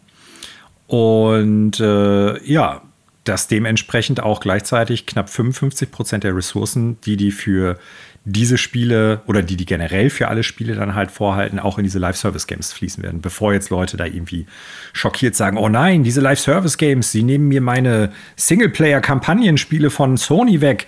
Ähm, das heißt es ja nicht automatisch. Das bedeutet nämlich, wenn der Topf insgesamt größer wird, und zwar der Anteil steigt, kann es aber trotzdem sein, dass der Restanteil, diese 45 Prozent, die da noch für Singleplayer-Games und vergleichbare Konzepte übrig sind, trotzdem größer ist als das, was sie jetzt da reingebuttert haben. Das liegt natürlich dann immer dran, weil prozentual gesehen, wie viel wird dafür ausgegeben. Ähm, das ist aber nicht wenig Kohle. So, das muss man schon ganz klar sagen. Also die wollen da wirklich äh, auf Deibelcom raus, wie, wie man so schön sagt, mit erfolgreich sein. Ich meine, klar, kein, keine Firma will unerfolgreich sein und macht mal sowas halbherzig. Aber es unterstreicht nochmal, wie sehr die darauf jetzt fokussiert sind. Wir hatten ja in einer Episode vor ein paar Wochen schon darüber gesprochen, Bungie, die so im Prinzip sich diese ganzen Projekte auch anguckt und sagen, äh, läuft, läuft nicht, hier muss was geändert werden, das läuft gut, das läuft noch gar nicht. Das ist ein großes Standbein für Sony Interactive Entertainment und die Sony Worldwide Studios jetzt. Absolut. Äh, mir, äh, mir fehlt ein bisschen die Fantasie, mir, also ich, mir fällt es einfach schwer, mir vorzustellen, okay, was wir mit, mit so einem riesen Budget da jetzt noch so researchen und developen, so. Ich, in meinem naiven Köpfchen ist äh, RD immer so, vor allen Dingen so in Richtung Hardware gedacht, so. Aber das mhm. ist offensichtlich eine Fehlannahme, wenn man jetzt schon sieht, dass die so einen Großteil des Gesamtbudgets in diese Sparte quasi reinpressen wollen, dass es offensichtlich dort auch genug zu erforschen gibt. Ähm, ja, ich glaube, als Spieler kann man nur hoffen, dass das äh, irgendwie auch in äh, verbesserte, vereinfachte Verteilungsmechanismen äh, vielleicht reingepusht wird und nicht nur in neue Monetarisierungsstrategien für Live-Service-Games. Das ist ja immer mhm so ein bisschen finde ich der Pferdefuß, der an diesem Modell mit dranhängt, so. Ähm, ich meine, an sich ist ein Live-Service-Game nicht per se was Schlechtes, so, weil nee. wenn einem so ein Spiel richtig gut gefällt und das immer wieder mit neuen Inhalten angefüttert wird, ist das ja irgendwie auch cool, dass so ein Game dann fresh bleibt. Ähm, man weiß ja eben aber auch um die Bemühungen, dass das immer zusätzlich und weiter monetarisiert werden soll, was ja auch nachvollziehbar ist. Das muss ja auch betrieben und bezahlt werden. Neue Inhalte müssen dann auch äh, Geld reinbringen. Das ist ja auch irgendwie vollkommen klar. Nur, ähm, ja, wenn daraus noch mehr wilde Lootboxen oder Pay-to-Win-Systeme oder sonstige Glücksspielsysteme bei rausfallen, wäre das natürlich, glaube ich, für den für die Spielerschaft, zu der wir uns hier vermeintlich zählen, nicht ganz so das Gelbe vom Ei. Da würde ich mir doch lieber wünschen, dass da, äh, weiß ich nicht, neue andere Konzepte für spannendere Inhalte oder sonstige technologische Dinge irgendwie entwickelt werden, als nur in das reine Nachmonetarisieren. Was natürlich auch Teil der Sache sein muss. Es ist die Frage, wie aggressiv es gemacht wird. So, ne? Ja, ist ein guter Punkt, den du ansprichst. Ne? Also wir wissen ja noch gar nicht wirklich, bis auf ein paar inoffizielle Sachen, woran arbeiten die. Es gibt ein paar offizielle Geschichten, sowas wie Marathon zum Beispiel ist da ja mit bei. Ähm, die anderen Titel, die jetzt im jüngsten äh, PlayStation Showcase ja auch gezeigt worden sind, also vom paar Sachen haben sie ja schon jetzt irgendwie mal so den Deckmantel gelüftet. Es sind aber alles Sachen, die jetzt erstmal in dem, was bekannt zu den Spielen ist, nichts ist, was mich auch wirklich interessiert. Monster Hunter, Animal Crossing, zwei Spiele, die ich absolut liebe oder Spielemarken, die ich absolut liebe, die perfekt als richtig durchstrukturiertes Games as Service Games funktionieren würden und wo ich auch bereit wäre, irgendwie einen Season Pass oder ähnliches zu bezahlen. So, ne, wenn die halt in einem guten Tempo, in einem guten Pacing neue Sachen mit einbringen, neue Möglichkeiten bieten, äh, das Spiel immer positiv erweitern, dann habe ich mit Games as Service Games überhaupt kein Problem. Wenn es aber eher in so eine Richtung geht, ich sag mal äh, Call of Duty oder sowas, dann interessiert mich das tatsächlich null, ja. dann wäre ich da auch raus. Und es bleibt halt immer die Frage, zwölf Spiele, wie viele werden sich davon durchsetzen? Und ist das Spiel, was ich dann halt eigentlich jetzt gut finde von diesen zwölf, das, was erfolgreich ist und was nicht nach einem halben Jahr oder Jahr abgeschaltet wird? Wir haben halt diverse Spiele in den vergangenen Monaten und Jahren gehabt, die halt echt baden gegangen sind. Sei es sowas wie Anthem, sei es sowas wie äh, jetzt zuletzt Avengers oder so. Wo man sagen muss, das ist nicht automatisch ein Garant dafür, dass Erfolg sich einstellt und diese Spiele lange am Markt bleiben werden. Und dann sind halt Live-Service-Games einfach weg. Und man kann sie dann halt entweder nicht mehr spielen oder das, was man teilweise reingebuttert hat, ist futsch. Und das ist dann natürlich irgendwie sehr schade für die Spielenden. Ja, mir wäre wichtig, dass Trotzdem sie vielleicht. Viel Geld. Ja, auf jeden Fall. Vielleicht schaffen sie es ja mit dem ganzen Geld, noch mehr Ingame-Währungen äh, reinzupushen, wie sie es bei Destiny 2 gemacht haben. Wenn man das ja. ein Jahr lang nicht spielt, kommt man da rein und weiß oh. überhaupt gar nichts mehr. Vielleicht äh, lässt sich mit dem Geld da was Cleveres äh, ausdenken, als noch eine zusätzliche Ressource oder Währung, die man scheffeln muss. Das wäre doch schön. Also wegen meiner Season Pass und dann halt regelmäßige Updates ja. von den Inhalten. Genau. Das, äh, das würde ich mir eigentlich eher wünschen als äh, du kannst es Free-to-Play spielen, aber du musst halt im Prinzip immer so, um Cooldown zu umgehen, Geld reinbuttern oder du musst halt, bist gezwungen, Pay-to-Win äh, technisch, was weiß ich, wie viel Euro da reinzustopfen mit Echtgeld, damit du überhaupt eine Chance hast. Das ist so nicht meine Vorstellung von Spaß im Spiel. Spaß im Spiel kommt bei mir auch nicht bei Lootboxen auf. Und äh, das hat ja teilweise auch mit sowas wie Monetarisierung zu tun. Ähm, Video Games Chronicle hatte berichtet, dass äh, Großbritannien tatsächlich auch aktuell darüber nachdenkt, Lootboxen in irgendeiner Form einzuschränken. Wir hatten auch früher schon mal über Belgien und auch zuletzt über die Niederlande gesprochen, die halt planen, auf ähm, nationaler Ebene dagegen vorzugehen. Die Niederlande, die tatsächlich auch planen, das komplett irgendwie zu verbieten, wenn es die Möglichkeit gibt. Wo ich gesagt habe, bin ich absolut dafür, finde ich absolut super. Ähm, Großbritannien scheinbar nimmt sich dieser Sache auch an. Fand ich dann erstmal ganz gut. Da habe ich mir einen Artikel durchgelesen und im Prinzip ist das alles sehr wischiwaschi, was da drin steht. Also äh, es sollen halt so ein bisschen so Guidelines gegeben werden, so eine Art Best Practice, wie man als Videospielproduzierende Firma mit Lootboxen umzugehen hat und was ganz gut wäre, wenn man es so irgendwie drin hätte, um die Risiken für gerade Minderjährige zu minimieren. Aber es ist alles so vage, dass ich so den Eindruck habe, ob sie das machen oder nicht, spielt fast überhaupt keine Rolle. Ähm, wenn man den Leuten oder den Firmen selber überlässt, das zu regulieren, die Art und Weise, wie viel Geld die damit machen können, irgendwie einzuschränken, dann werden die natürlich sagen, machen wir nicht. Ja, das, das ist, da wird der Bock zum Gärtner gemacht, wie man so schön sagt. Ja, das ist, äh, sehe ich, seh ich genau wie du, das ist so wischiwaschi formuliert und wenn man das, genau wie du sagst, den äh, Herstellern überlässt, das quasi äh, dann mit Leben zu füllen, dann wird das, ähm, ja, dann wird das irgendwie unter aller Kanone sein. Da wird dann alibimäßig vielleicht wie bei Werbung von Alkohol im Fernsehen, wie man es vielleicht kennt, ganz unten links bitte mit bitte verantwortungsvoll ja. trinken eingeblendet und damit äh, klopfen sich dann, klopft sich dann die Politik als auch die Hersteller auf die Schulter. Sie hätten ja alles getan. Ähm, und in Wahrheit weiß eigentlich jeder, der das mit Verstand betrachtet, dass das alles nur Käse ist, äh, so Augenwischerei. Ähm, muss man mal schauen. Ich würde es auch begrüßen, wenn da mal ein bisschen härter durchgegriffen wird. Äh, kleine Anekdote dazu. Ich habe mal einfach Interesse halber, ähm, als ich mich ein bisschen mit dieser Thematik beschäftigt hatte, an, ähm, ich weiß gar nicht mehr, wie heißt sie denn heute? Die, die, damals hieß das doch Prüfstelle für Jugend. Äh, Gefährdende Schriften? Ja, ja, genau. Also die, genau, mhm. die, die Altersvergabe quasi von Medien bestimmen, auch von Videospielen.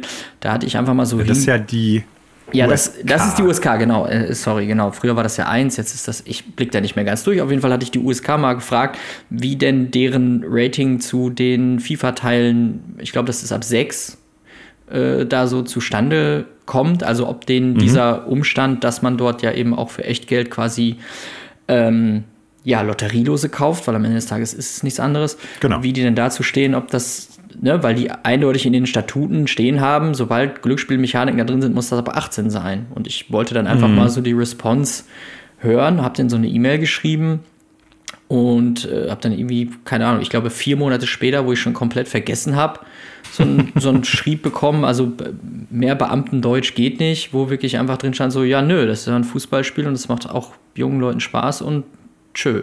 Also es wurde ist, null ja, ja. Bezug darauf genommen, dass es eben es ist eine Lotteriemechanik für Geld. So. Also es ist nichts anderes als in ja. der Kneipe einen Fünfer in die Gurke da zu schmeißen und zu hoffen, dass da dreimal die Kirsche kommt. Ähm, ja, ist äh, nicht nachvollziehbar, aber es ist, ähm, ja, selbst wenn es hier ein fadenscheiniger Versuch ist, dass das in Großbritannien auch Thema wird, ähm, wird es irgendwie noch mit Samthandschuhen angepasst, weil da natürlich auch industrielle Interessen irgendwie vermeintlich überall immer mit reinschwingen. Ähm, ich bin eigentlich happy, wenn das in mehr Ländern auf die Agenda kommt, dass man da vielleicht mal äh, äh, regulierend tätig werden sollte, gerade für jüngere Spielende. Ja. Ähm, aber wenn das so wie jetzt hier in dem Artikel, äh, wenn das so in die Welt gebracht wird, dann ist es vermeintlich fast nutzlos, leider. Ja. Ja, das ist ein Papiertiger, wie man so schön sagt. Ja. Ja, äh, Roblox, mit Sicherheit eine der größten Videospielplattformen überhaupt. Ähm, zuletzt ja auch an eine Börse gegangen, ich glaube, vergangenes Jahr. Oder war das noch die? Nee, letztes Jahr meine ich, mit horrenden Vorschusslorbeeren, also auch eine sehr, sehr teure Firma mittlerweile mit unglaublichen Nutzerzahlen. Ist von einem Datenleck betroffen gewesen. Ähm, knapp 4000 Menschen, die über Roblox Spiele produzieren bzw. da online stellen, wurden in unterschiedlicher Art und Weise geleakt. Das heißt, ähm, die persönlichen Daten dieser Menschen sind im Netz gelandet, beziehungsweise bei Hackern. Interessant in dem Kontext, das Ganze ist schon 2020 passiert, wir haben 2023 und irgendwie hat das nicht wirklich groß Furore gemacht. Hm. Ähm, betrifft vor allen Dingen die Leute, die in der Zeit von 2017 bis 2020 in der Roblox Developer Conference teilgenommen haben. Aber ich sag's mal so, das reicht von Zugangsdaten über Adressen bis hin zu den individuellen T-Shirt-Größen von Leuten, die da, ich sag mal, in dem Kontext irgendwie auch was gekauft haben. Also schon sehr persönliche Daten, womit man einiges im Netz auch anstellen kann. Ähm, Roblox selber hat sich daraufhin ziemlich, ja, vage beziehungsweise desinteressiert irgendwie geäußert und hat gesagt, ja, wir haben ja Entschuldigungsschreiben rausgehauen und alle Leute sind informiert, die davon betroffen waren. Aber ist soweit ich das jetzt gelesen habe über pcgamer.com nicht irgendwie ins Detail gegangen, wie man sowas in Zukunft vermeiden möchte oder wie man das wieder gutstellen kann oder sowas. Also es ist sehr, oh, sehr fragwürdig und äh, unterstreicht einfach nochmal, wie lax Roblox als Firma tatsächlich auch mit bestimmten internettechnischen Problematiken umgeht und wie sehr bzw. wie wenig sie dies zu interessieren scheint. Also es macht das Ganze nicht interessanter für mich, beziehungsweise die Leute und die Firma nicht sympathischer. Ich wollte gerade ähm, sagen, haben die nicht äh, in Gänze auch einen einigermaßen zweifelhaften Ruf bei Leuten, die sich da ein bisschen detaillierter mit auseinandersetzen, weil es ja auch da im Hinblick ja. auf Jugendschutz, Kinderschutz, es ist ja sehr, sehr stark auf junge Spielende ausgerichtet, das Ganze. Ähm, ich meine, ich hätte da mal irgendwo so eine kleine YouTube-Dokumentation, die, glaube ich, auch relativ gut recherchiert war, gesehen, dass tatsächlich da auch, ja, jetzt die Formulierung mag jetzt ein bisschen drastisch klingen, Kinderarbeit quasi stattfindet, weil da sehr junge Spielende von äh, Leuten quasi angequatscht werden, dass die denen doch irgendwie sowas zusammenpacken und die verkaufen das dann quasi da in dem Roblox-Shop für Echtgeld und so. Also da hat man, glaube ich, schon so ein paar sketchy Sachen gehört und Roblox scheint ob des Erfolgs da auch nicht so viel Interesse dran zu haben, da irgendwie Sicherheitsmechanismen einzuziehen, die da gegebenenfalls auch mal sowas einschränken. Und das hier klingt ja ehrlicherweise relativ ähnlich. Ähm, da würde sich meine Frage anschließen, wo sitzen die denn überhaupt? Oder wo also wo ist da, wie nennt man das, Gerichtsstandort? Äh, vermeintlich wird es Europa nicht sein, äh, weil, und jetzt plaudere ich hier aus dem Nähkästchen als quasi äh, Datenschutzexperte beruflicher wegen, also Experte ist jetzt übertrieben, aber wenn sowas ja äh, unter den europäischen Datenschutzrichtlinien passiert, dann gibt es da eine ganze Kette von Dingen, die direkt im Anschluss an solche Vorkommnisse äh, erledigt werden müssen. Und all das, was die hier klingen, klingt nicht danach, als hätten die sich an solche Richtlinien gehalten. Wie gesagt, kann denen vielleicht egal sein, weil die sonst wo sitzen. Aber irgendwie die feine Art, äh, über solche Leaks aufzuklären, ist es ganz sicherlich nicht. Ob man da jetzt gesetzlich zu verpflichtet ist oder nicht, kann da ja fast unerheblich sein. Da muss man doch irgendwie mit den Daten seiner Spielenden irgendwie besser umgehen, weil ja, also das ist, wenn ich wüsste, dass da meine Daten irgendwie nicht gut unter Verschluss sind, hätte ich auch kein gutes Gefühl, da irgendwie Teil des Ganzen zu sein. Aber es scheint die offensichtlich nicht zu jucken. Nö, ähm, ich glaube, die sind da, wie sagt man so schön, moralisch sehr flexibel, mhm. was das betrifft. Ähm, die sitzen in, also die Roblox, Roblox Corporation selber sitzt in den USA. Ja, gut. Und damit ist dann auch schon klar, warum da teilweise auf solche Sachen ich, ein kleiner Haufen draufgeschissen mhm. wird, sagen wir es mal so. Ähm, ich kann dir jetzt nicht sagen, irgendwie, welche Implikationen das dann hat, irgendwie für auf der EU-Ebene, weil auch da natürlich die Frage ist, sind überhaupt EU-Bürger betroffen? Weiß ja, ich nicht. Mhm. Ne, wenn das halt um diese Conference geht, vermute ich, dass die auch eher in den USA war, aber das ist jetzt alles nur Spekulation meinerseits. Äh, was du eben sagtest, so von wegen, dass die sich auch mit vielen anderen brisanten Internetthemen und Begleiterscheinungen zurückhalten, wenn es darum geht, da irgendwie was zu ändern oder überhaupt darauf einzugehen, das äh, das ist so. Da gibt es auch immer wieder, ich sag mal, Berichte beziehungsweise Hinweise drauf. Ich hatte da auch früher in der Episode schon mal drauf hingewiesen. Ne? Das reicht halt von, ja, wie leicht im Endeffekt diese sogenannten Robux dann mit Echtgeld zu kaufen sind. Da wird dann halt auch, da sind wir beim Thema Lootbox im weitesten Sinne, weil über die Robux kaufst du natürlich ganz viel auf dieser Plattform, sei es halt eben für bestimmte Spiele, die Kohle kosten oder halt Skins oder so weiter und so fort. Oder wenn du selber Spiele machst, bestimmte Inhalte und Assets, die du für deine Games nutzen kannst. Dieser Aspekt mit, ist das nicht eigentlich Kinderarbeit, wenn Minderjährige da Spiele erstellen und im Endeffekt Roblox dadurch dann halt Geld verdient, weil die kriegen ja ähnlich wie es bei anderen Plattformen ist, immer einen guten Cut von den Verkaufserlösen. Das ist eine gute Frage, ich mich noch nie mit auseinandergesetzt. Ist ein spannender Aspekt, über den ich noch nie nachgedacht habe. Und es bleibt halt auch immer noch so, ich sag mal, Videospielplattformen, die halt auch ein Stück weit Social Media darstellen und Interaktionen zwischen mhm. einzelnen Persönlichkeiten halt irgendwie ermöglichen. Die Frage offen, gerade bei Minderjährigen, wo ist da wirklich der Personenschutz beziehungsweise der, der Schutz vor irgendwelchen ja, Übergriffen auf sexueller Ebene? Gibt es da Grooming-Versuche und so weiter und so fort? Und auch da stellt sich Roblox leider als sehr, sehr, sehr, sehr nachlässig heraus. Also ist eine fragwürdige Plattform auf allen Ebenen, die, ich sag mal, deren finanzielle Interessen weit vor die Nutzer, den, den Schutz der Nutzenden im Endeffekt irgendwie legen. Das äh, wiederholt ja. sich hier jetzt wieder, muss man leider sagen. Ach ja, schlimm hier noch. Ja, da ist halt äh, wieder Kohle im Spiel, ne? Und dementsprechend mhm. die moralische Flexibilität wird durch Geld oft erhöht, sagen wir es mal so. Absolut. Da ist das Spielgeld auch da, das dann gerichtlich ja. äh, genauso flexibel auszulegen. Ne? Ja. Sehr wahrscheinlich. Und in den USA wird da sowieso, ja, ich sag mal, etwas weniger lax, äh, ex, etwas weniger, ja, ähm, stringent drauf geguckt. Ja. Wir haben heute schon einmal über ein Blizzard-Spiel gesprochen und wir haben heute auch schon einmal über Steam gesprochen. Und jetzt kommen diese beiden Sachen zusammen. Unfassbar. Freust du dich darüber, dass bald Blizzard-Spiele auch über den Steam-Launcher bzw. im Steam Store erhältlich sein werden und darüber zu spielen sein werden? Erstes Spiel dieser Art Overwatch 2 am 10. August. Theoretisch ja, weil ich äh, es eigentlich mag, äh, möglichst wenige Plätze sozusagen pflegen zu müssen. Mhm. Äh, es bringt mich jetzt nicht um den Schlaf, dass ich auch den Battlenet Launcher installieren muss, um dann Diablo 4 zu spielen als Beispiel.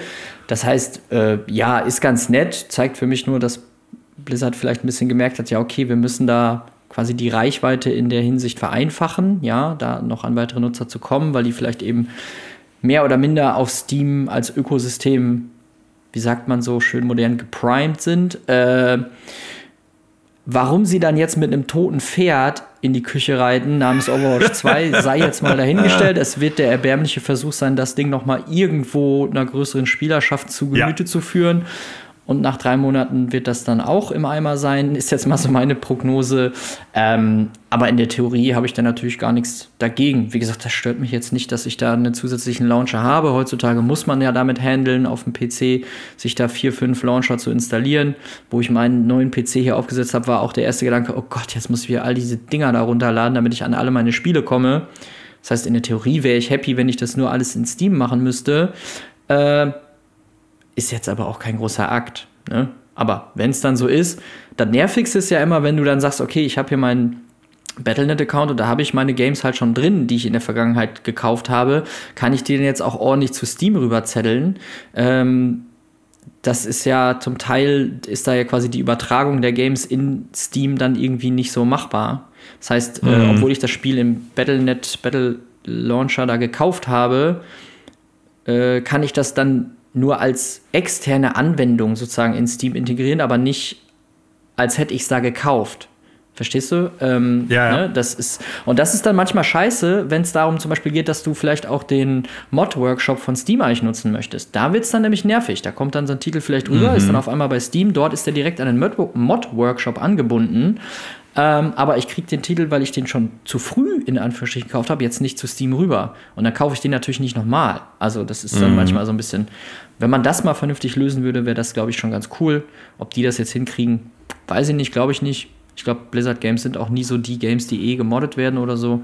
Aber ja, äh, wie gesagt, bringt mir nicht um Schlaf, aber ich glaube, es ist der Versuch, Overwatch nochmal zu pushen. Ja. Mal schauen, wie das so klappt. Ich weiß nicht war auch mein Gedanke, ne, dass sie ausgerechnet mit dem Spiel anfangen irgendwie. Ja. Aber wir werden es abwarten. Also bisher ist, glaube ich, auch noch nicht hundertprozentig klar, welche weiteren Spiele folgen werden. Der Statement von Mike Ibarra, dem Blizzard-President, äh, war auch da sehr vage. Ne, wir hoffen, dass das für alle dann insgesamt eine gute Sache sein wird und wir werden auch weiter mit Battle.net, also mit Battlenet, äh, arbeiten. Aber wir werden eine, also auf Englisch sagt er hier, ähm, Players want the choice of Steam for a selection of our games, starting with Overwatch 2. Also frei übersetzt, äh, die Spielenden wollen natürlich eine gewisse Auswahl an Spielen von uns auf Steam sehen und wir starten mit Overwatch 2. Äh, Auswahl schränkt das Ganze schon so ein bisschen ein irgendwie. Mhm. So nach dem Motto, ja, bedeutet das, dass jetzt bald alle Spiele darüber laufen, alle zukünftigen oder nur alte Spiele? Hm, wir werden abwarten, wie weit die sich dann wirklich darauf äh, einlassen. Ich denke, es wird auch ein bisschen was damit zu tun haben, wie viel die dann darüber wirklich absetzen können, ob die Nutzerzahlen da dementsprechend auch hochgehen. Aber erstmal ja gar nicht schlecht, dass potenziell einige Spiele von Blizzard dann auch darüber spielbar sein werden. Yep. So. Dann äh, haben wir noch zwei Studioveränderungen, in diesem Fall zwei Abgänge. Und zwar einmal ein relativ namhafter Abgang. Da brauchen wir jetzt auch gar nicht lange drüber sprechen, über die beiden Sachen, nur kurz als Info. Äh, Larry Ripp, der sogenannte Major Nelson von äh, Xbox, der Director of Programming und lange Zeit und oft auch, ich sag mal im Internet, das Gesicht von Xbox, wenn es darum ging, Ankündigungen zu machen, beziehungsweise über Spiele zu sprechen, mit der Community in Kontakt zu treten und das Ganze zu managen, wird nach 22 Jahren tatsächlich Xbox verlassen. Wohin er hingeht oder was er als nächstes macht, steht noch nicht fest. Er sagte nur, dass er sich auf den nächsten Schritt in seiner Karriere vorbereiten wird. Ähm, ist interessant, weil wie gesagt, 22 Jahre ist eine lange Zeit, gerade in so einer ja, Industrie wie die Videospielbranche, die ja durchaus durch hohe Fluktuation gekennzeichnet ist. Ne, also Projekthaftigkeit in der Arbeit bedeutet natürlich auch oft wechselndes Personal. Und da sind 22 Jahre doch eine extrem lange Zeit. Und die Frage ist natürlich auch, warum jetzt, aber das wissen wir in diesem Kontext auch nicht. Wird jetzt erstmal eine kurze Pause einlegen und sich dann zurückmelden, sobald er was Neues hat, beziehungsweise bekannt geben, wo er arbeiten wird. Die zweite Studioveränderung betrifft das Fable Reboot bei Playground Games.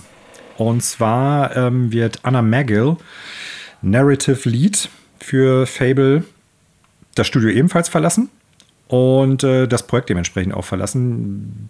Fable dauert noch ein bisschen, bis es rauskommt, aber muss jetzt nicht unbedingt heißen, dass es da Probleme im Projekt gibt, weil es durchaus sein kann, dass im Prinzip das, was diese gute Frau dann gemacht hat, eigentlich schon alles abgeschlossen gewesen ist. Das heißt, ihr Teil des Projektes ist äh, durch. Das ist alles geschrieben, was geschrieben werden musste, was sie macht und äh, überwacht und so weiter und so fort.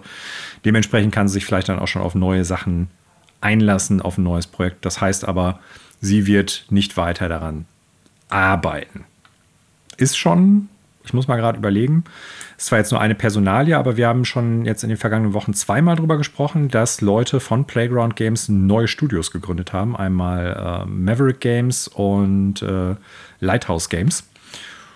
Kann ja sein, dass sie auch irgendwie dahin dann geht, weil das steht jetzt auch noch nicht so weit fest. Hm. Ich will nur hoffen, dass tatsächlich das Fable Reboot da nicht irgendwie drunter leidet. Wie gesagt, die Theorie, mhm. dass sie da mit ihrem Part vielleicht schon durch ist und sich deswegen schon mal weiter orientiert, ist ja durchaus valide. Ähm, mhm. Ja, es ist halt schwer zu beurteilen. Ne? Das, das, ja. das Statement, was man da liest, ist natürlich so, ja, ähm, ne, da ist jetzt schon alles in trockenen Tüchern, da sind super talentierte Leute, alles ist fein. Ähm, klar, wenn man da jetzt nicht wirklich mit richtig bösen Blut auseinandergeht, wird man immer so eine Art Pressemitteilung raushauen. Das heißt, da lässt sich ja auch nicht irgendwie reinblicken, ob da jetzt nicht wirklich vielleicht irgendwas im Argen liegt, lässt sich einfach nicht äh, sehen. Und ich glaube, Fable Reboot ist ja auch noch nicht an der äh, oder ist noch nicht so weit, dass man da irgendwie was ablesen könnte, so nach dem Motto, oh Gott, das ist ja jetzt schon ne, irgendwie irgendwohin falsch abgebogen und da knatscht, es, da knatscht es im Gebälk. So, das kann man ja so gesehen auch gar nicht ablesen. Äh, das heißt, soweit eigentlich äh, gar nichts Schlimmes. Wie gesagt, will ich nur hoffen, dass das auch wirklich hinter den Kulissen so ist, weil aufs Fable Reboot an sich hätte ich auch schon Lust, dass das ein gutes, gutes Ding wird. Klar. Gute Spiele sind besser als schlechte Spiele.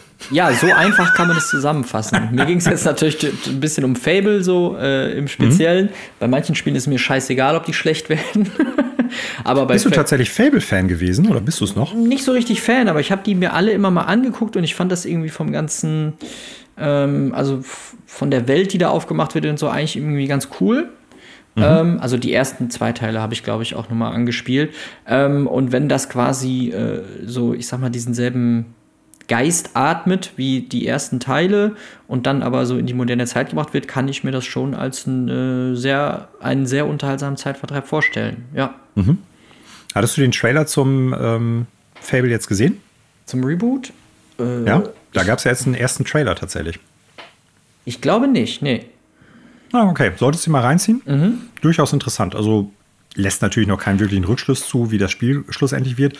Ein paar Sequenzen sieht man, wo Playground Games gesagt hat, das ist Gameplay, mhm. das ist in-Engine, das ist in-Game. Äh, sieht technisch alles wirklich gut aus. Ich glaube, dass die auch es schaffen, so diesen, ja, so, so einen typisch britischen Fable-Humor, den mhm. ja auch die anderen Spiele teilweise zumindest hatten, da wieder mit reinzubringen. Vielleicht ohne so Fäkalhumor oder sowas, wenn man es so ausdrücken möchte. Das fände ich ganz gut. Ähm, ich habe grundsätzlich auch Bock drauf.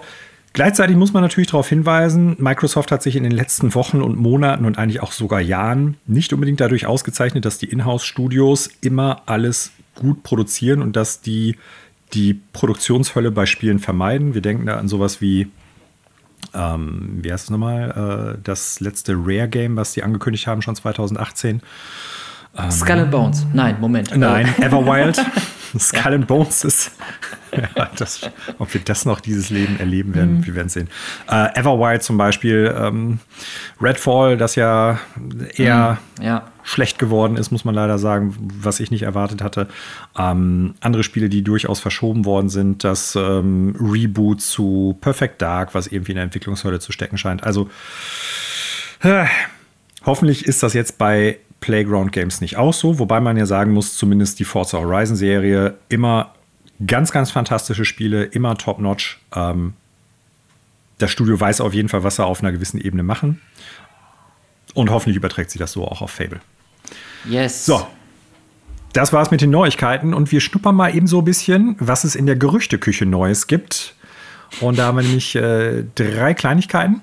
Das erste ist äh, der Komponist Gustavo Santa Aurala.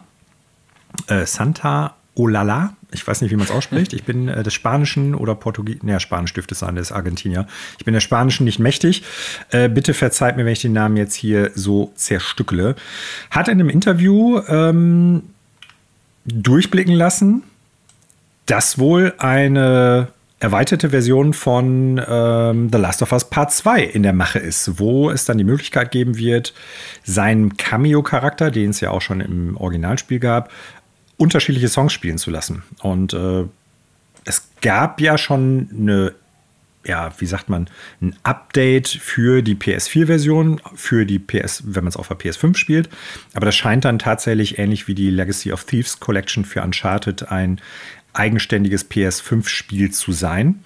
Äh, ein sogenannter Director's Cut könnte oder sollte das werden. Wundert mich jetzt überhaupt nicht. Für mich stellt sich dann nur die Frage, wann sehen wir denn tatsächlich das nächste richtig neue ähm, Naughty Dog Game? Das ist so ein bisschen der Punkt, wo ich dann irgendwie denke, hm, sind uns jetzt auch schon längere Zeit ein neues Spiel schuldig. Mal sehen, wie lange es noch dauert.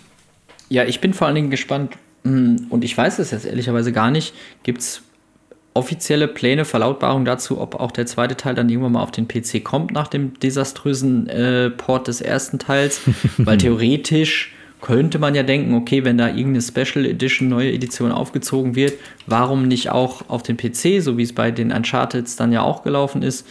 Ähm, das wäre natürlich theoretisch interessant weil äh, ich habe so viel Kontroverses über äh, The Last of Us 2 gehört, dass man sich dann da doch irgendwie mal selber angucken will. Ähm, eigentlich fände ich das schön, vielleicht sogar, wenn sie es besser machen als beim ersten Teil. Mal schauen. Es, ich hätte mich auch gewundert, wenn du gesagt hättest, ja, eigentlich fände ich es schön, wenn sie es noch schlechter ja, machen. Ja, nochmal verbocken, bitte. Ähm, ja. Nee, ist bisher, soweit ich weiß, nicht angekündigt. Ob das in der Mache ist, Gerüchte sind mir da jetzt auch gerade nicht irgendwie geläufig. Ähm, könnte natürlich sein, dass sie dann das irgendwie sagen. Wobei, hm, ich glaube, Sony hatte mal irgendwann gesagt, dass sie schon irgendwie schauen wollen, dass äh, PC-Portierungen nicht unbedingt am gleichen Tag erscheinen sollen, wie es ja teilweise dann ähm, Xbox macht, mhm.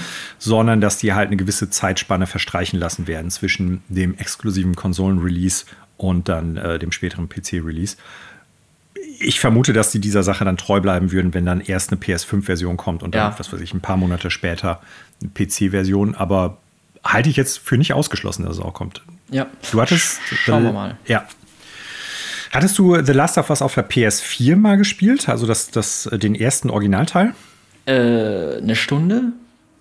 Okay. Also irgendwie mal so reingedaddelt. Ich weiß auch gar nicht mehr in welchem Kontext. Ich glaube, das war dann mal irgendwann in diesem PS Plus Abo oder wie auch immer das hieß, mal irgendwie mhm. so drin. Mhm. Also ich habe es jetzt nicht gekauft, sonst hätte ich es sicherlich auch weitergespielt. Ähm, ja. Bin aber irgendwie nicht so ganz dran kleben geblieben. Ähm, wollte das okay. aber immer mal so nachholen. Und wie gesagt, theoretisch besteht ja jetzt die Möglichkeit mit der PC-Version. Da muss ich mal schauen, wann ich dafür Geld ausgeben möchte, wenn die dann mittlerweile wirklich vernünftig gepatcht ist. Und ich sag mal, diese, also ohne mich jetzt mit der Story und so weiter gut auszukennen, wabert in meinem Kosmos immer so ein bisschen rum, dass The Last of Us 2 im Speziellen irgendwie so so, so strittig ist irgendwie. Also, weil es Leute gibt, die das total super finden und Leute sagen, dass sie da alles quasi mit falsch gemacht haben mit dem zweiten Teil. Deswegen mhm. möchte ich da eigentlich mich mal reinbegeben, aber ich möchte mich auch nicht vorher quasi extern darüber spoilern lassen, warum das denn so ist. Äh, aber ja. die Option habe ich stand jetzt ja nicht weil es das nicht für den PC gibt und ich noch ja. nicht so viel Geld habe, oder Geld ausgeben möchte, um mir eine PS5 zu kaufen. Ja. Ähm, ist ein guter, ein gutes, äh, eine gute Überleitung. Ich weiß nicht, ob du es so geplant hast. Zum Deswegen habe ich gerade gezwinkert, was du nicht gesehen hast. nee, habe ich nicht, weil ich gerade hier was anderes gemacht habe. Ich wollte mir just ein Glas Wasser eingießen. Oh, ähm, tut mir leid, dass ich es so versaut habe, aber das ist ja, ich sag mal, Standard für den Podcast. Alles hier. Also gut. von daher, das passiert ja andauernd, dass Daniel und ich uns das gegenseitig verbauen. Äh, die PS5 soll gerüchteweise ein, ähm, ja, eine Preisreduktion bzw. ein Angebot bekommen in einigen europäischen Ländern, aber auch in den USA. Und zwar soll gerüchteweise in Deutschland das Gerät für knapp 75 Euro weniger, also 474,99 statt 549,99 kosten, verkauft werden. Äh, USA halt um 50 Dollar und in Großbritannien um 75 Pfund. Es gab ähnliche Aktionen, soweit ich das jetzt irgendwie aus der Neuigkeit bei Video Games Chronicles herauslese, ähm, schon in Spanien, Portugal und Frankreich und soll jetzt halt andere europäische Länder und die USA betreffen. Ja, klingt jetzt erstmal für mich nach keiner schlechten Sache. Das heißt, wenn ihr, liebe Zuhörenden, noch keine PS5 habt, damit aber liebäugelt und nicht bereit seid, 550 Euro dafür auszugeben, vielleicht lohnt es sich dann ja noch ein bisschen zu warten. Ähm, die Info kommt über einen Dataminer namens Bill Bill Kuhn, die oder der, ich weiß jetzt gar nicht, ob es ein der oder die ist, ähm, schon früher mal durchaus valide Sachen geleakt haben. Ja, also es ist durchaus wahrscheinlich, dass da irgendwie was kommen wird. Gucken wir mal. Vielleicht schlage ich dann vielleicht, zu. Wollte ich gerade sagen, vielleicht, äh, kaufst du dann ja, vielleicht ja. auch nicht. Also vielleicht haben sie bis dahin ja auch dann Last of Us Part 2 angekündigt. Ähm, ist ein solides Spiel. Ich bin nicht ganz so davon überzeugt gewesen und ich würde vor allen Dingen auch sagen, selbst für 500, äh, selbst für 475 Euro, äh, nur um das Spiel zu spielen, ja. wäre es das nicht wert. Ne? Ähm, ist, ich meine, welches Spiel wäre das schon, ist sowieso die Frage. Ich glaube aber, dass generell die Internetgemeinschaft das Spiel durchaus abfeiert. Ich glaube, mhm. Leute wie ich, die halt sagen, hm, fand ich jetzt nicht alles super und hat durchaus auch ein paar Designentscheidungen auf Story, aber auch auf Gameplay-Ebene und Pacing-Ebene, die ich schlecht finde. Ich glaube, ich bin da eher die Ausnahme. Ich glaube, grundsätzlich ist das schon auch noch ein Spiel, was die Last of Us Fangemeinde und Videospielende im Allgemeinen äh, abgefeiert haben und auch noch gut finden. Also, okay. Ich glaube nicht, dass das so ein, so ein, polarisierendes oder kontroverses Spiel ist, wie du es jetzt vielleicht aufgenommen hast. Ist so ja. mein Eindruck zumindest gewesen dann ist meine Wahrnehmung vielleicht falsch äh, und ja, vielleicht werde ich es irgendwann mal auf der PlayStation oder auf dem PC selber rausfinden können. Aber darüber müssen wir ein andermal reden. Oder vielleicht auf dem Project Q.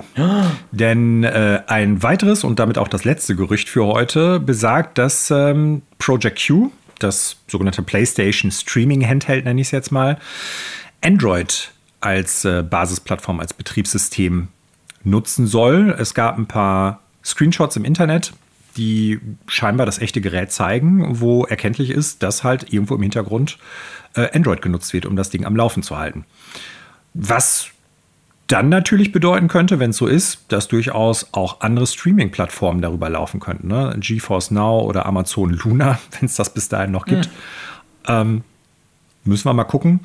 Gleichzeitig ist natürlich immer noch die Frage, wie und wann wird das genau erscheinen, wie viel wird es kosten, was ist wirklich der Use Case, wie gut funktioniert das. Darüber wissen wir im Endeffekt noch gar nichts. Das Einzige, was bekannt ist, ist, äh, es wird DualSense-Features nutzen, die, wie sagt man, ähm, die, die Handhalterung, mir fällt gerade der Name nicht ein, witzig, die die Controller-Halterung im Prinzip, so rum muss man sagen, ähm, orientiert sich am DualSense halt auch. Es wird ein 8 Zoll 1080p HD-Screen enthalten, aber mehr wissen wir sowieso noch nicht.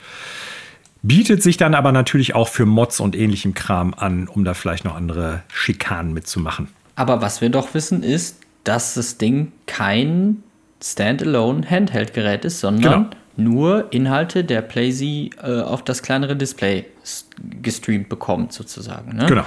Und damit muss ich ehrlicherweise sagen, ich verstehe das nicht. Ich, oder ich, mhm. ich, fühl den, ich fühle den Use Case nicht. ähm, aber gut, vielleicht haben sie sich was dabei gedacht, vielleicht auch nicht. Aber ich, also für mich wäre das irgendwie kein, Nee, ich sehe da keinen Use Case irgendwie, außer dass man vielleicht noch mal im Bett liegen will. Aber ich sag mal, also wenn ich mir vorstelle, dass die Playsee irgendwie im Wohnzimmer steht und ich zock auf der Couch, da kann mir auch schön einmummeln, wenn ich gemütlich zocken will und habe noch den viel größeren ähm, Fernseher da stehen und so weiter, ähm, dass ich dann die Playsee im, im, im Wohnzimmer laufen lasse, mich aber ins Bett einmummel, um auf dem kleineren Display zu spielen.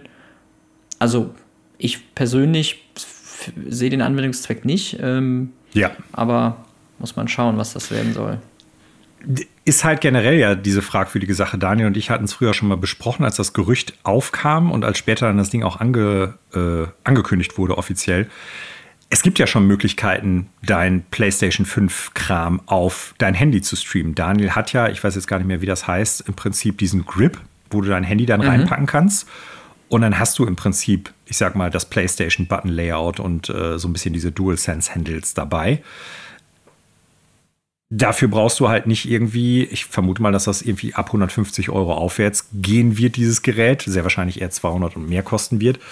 Dafür brauchst du dann kein zusätzliches Gerät, um dich dann, was weiß ich, auf der Couch zu flezen, während andere Leute was auf dem Fernseher gucken wollen. So, ne? Das ist, ja, es ist wirklich eine Frage nach, wer braucht das Gerät tatsächlich? Weil es, das habe ich ja damals gesagt, scheinbar keine direkte Verbindung zur PlayStation 5 aufbaut, wie es zum Beispiel das Wii U-Tablet zur Wii U-Basiskonsole gemacht hat, mhm. sondern du streamst halt über WLAN. Und ja, das ist so, weiß ich nicht, das schränkt das Ganze für mich schon irgendwie in der Attraktivität total ein. Klar, es wird irgendwo ein Prozessor im Hintergrund laufen haben müssen, ne, weil auch da müssen ja Daten vom Streaming irgendwie ausgewertet werden. Der wird mit Sicherheit dann irgendwie auch Möglichkeiten bieten, dass du da irgendwie Mod-Support für irgendwie eigene Sachen draufpacken kannst, was ich, theoretisch Emulatoren, die nicht so viel Rechenpower brauchen oder so, könnte ich mir da vielleicht vorstellen. Aber grundsätzlich wird da jetzt auch nicht der Riesenwurf irgendwie machbar sein, muss man ganz klar sagen. Ne? Ja, deswegen ähm, sehe ich das eigentlich genau wie du. Ich verstehe das auch nicht so ganz, was da der Use Case sein soll, wenn man sich jetzt vorstellt, dass man das neben jemandem auf der Couch zockt, wenn man gemeinsam noch irgendwie die Glotze laufen hat. Und dann kommt das alles übers WLAN. Also ich habe jetzt nicht so ultimativ viele Erfahrungen mit äh, Streaming von einem Gerät aufs andere übers WLAN, aber in der Regel hätte ich gesagt, wenn daneben noch jemand auf dem riesen HD-Fernseher auch noch was streamt, dann kann das schon mal vielleicht ein bisschen choppy werden.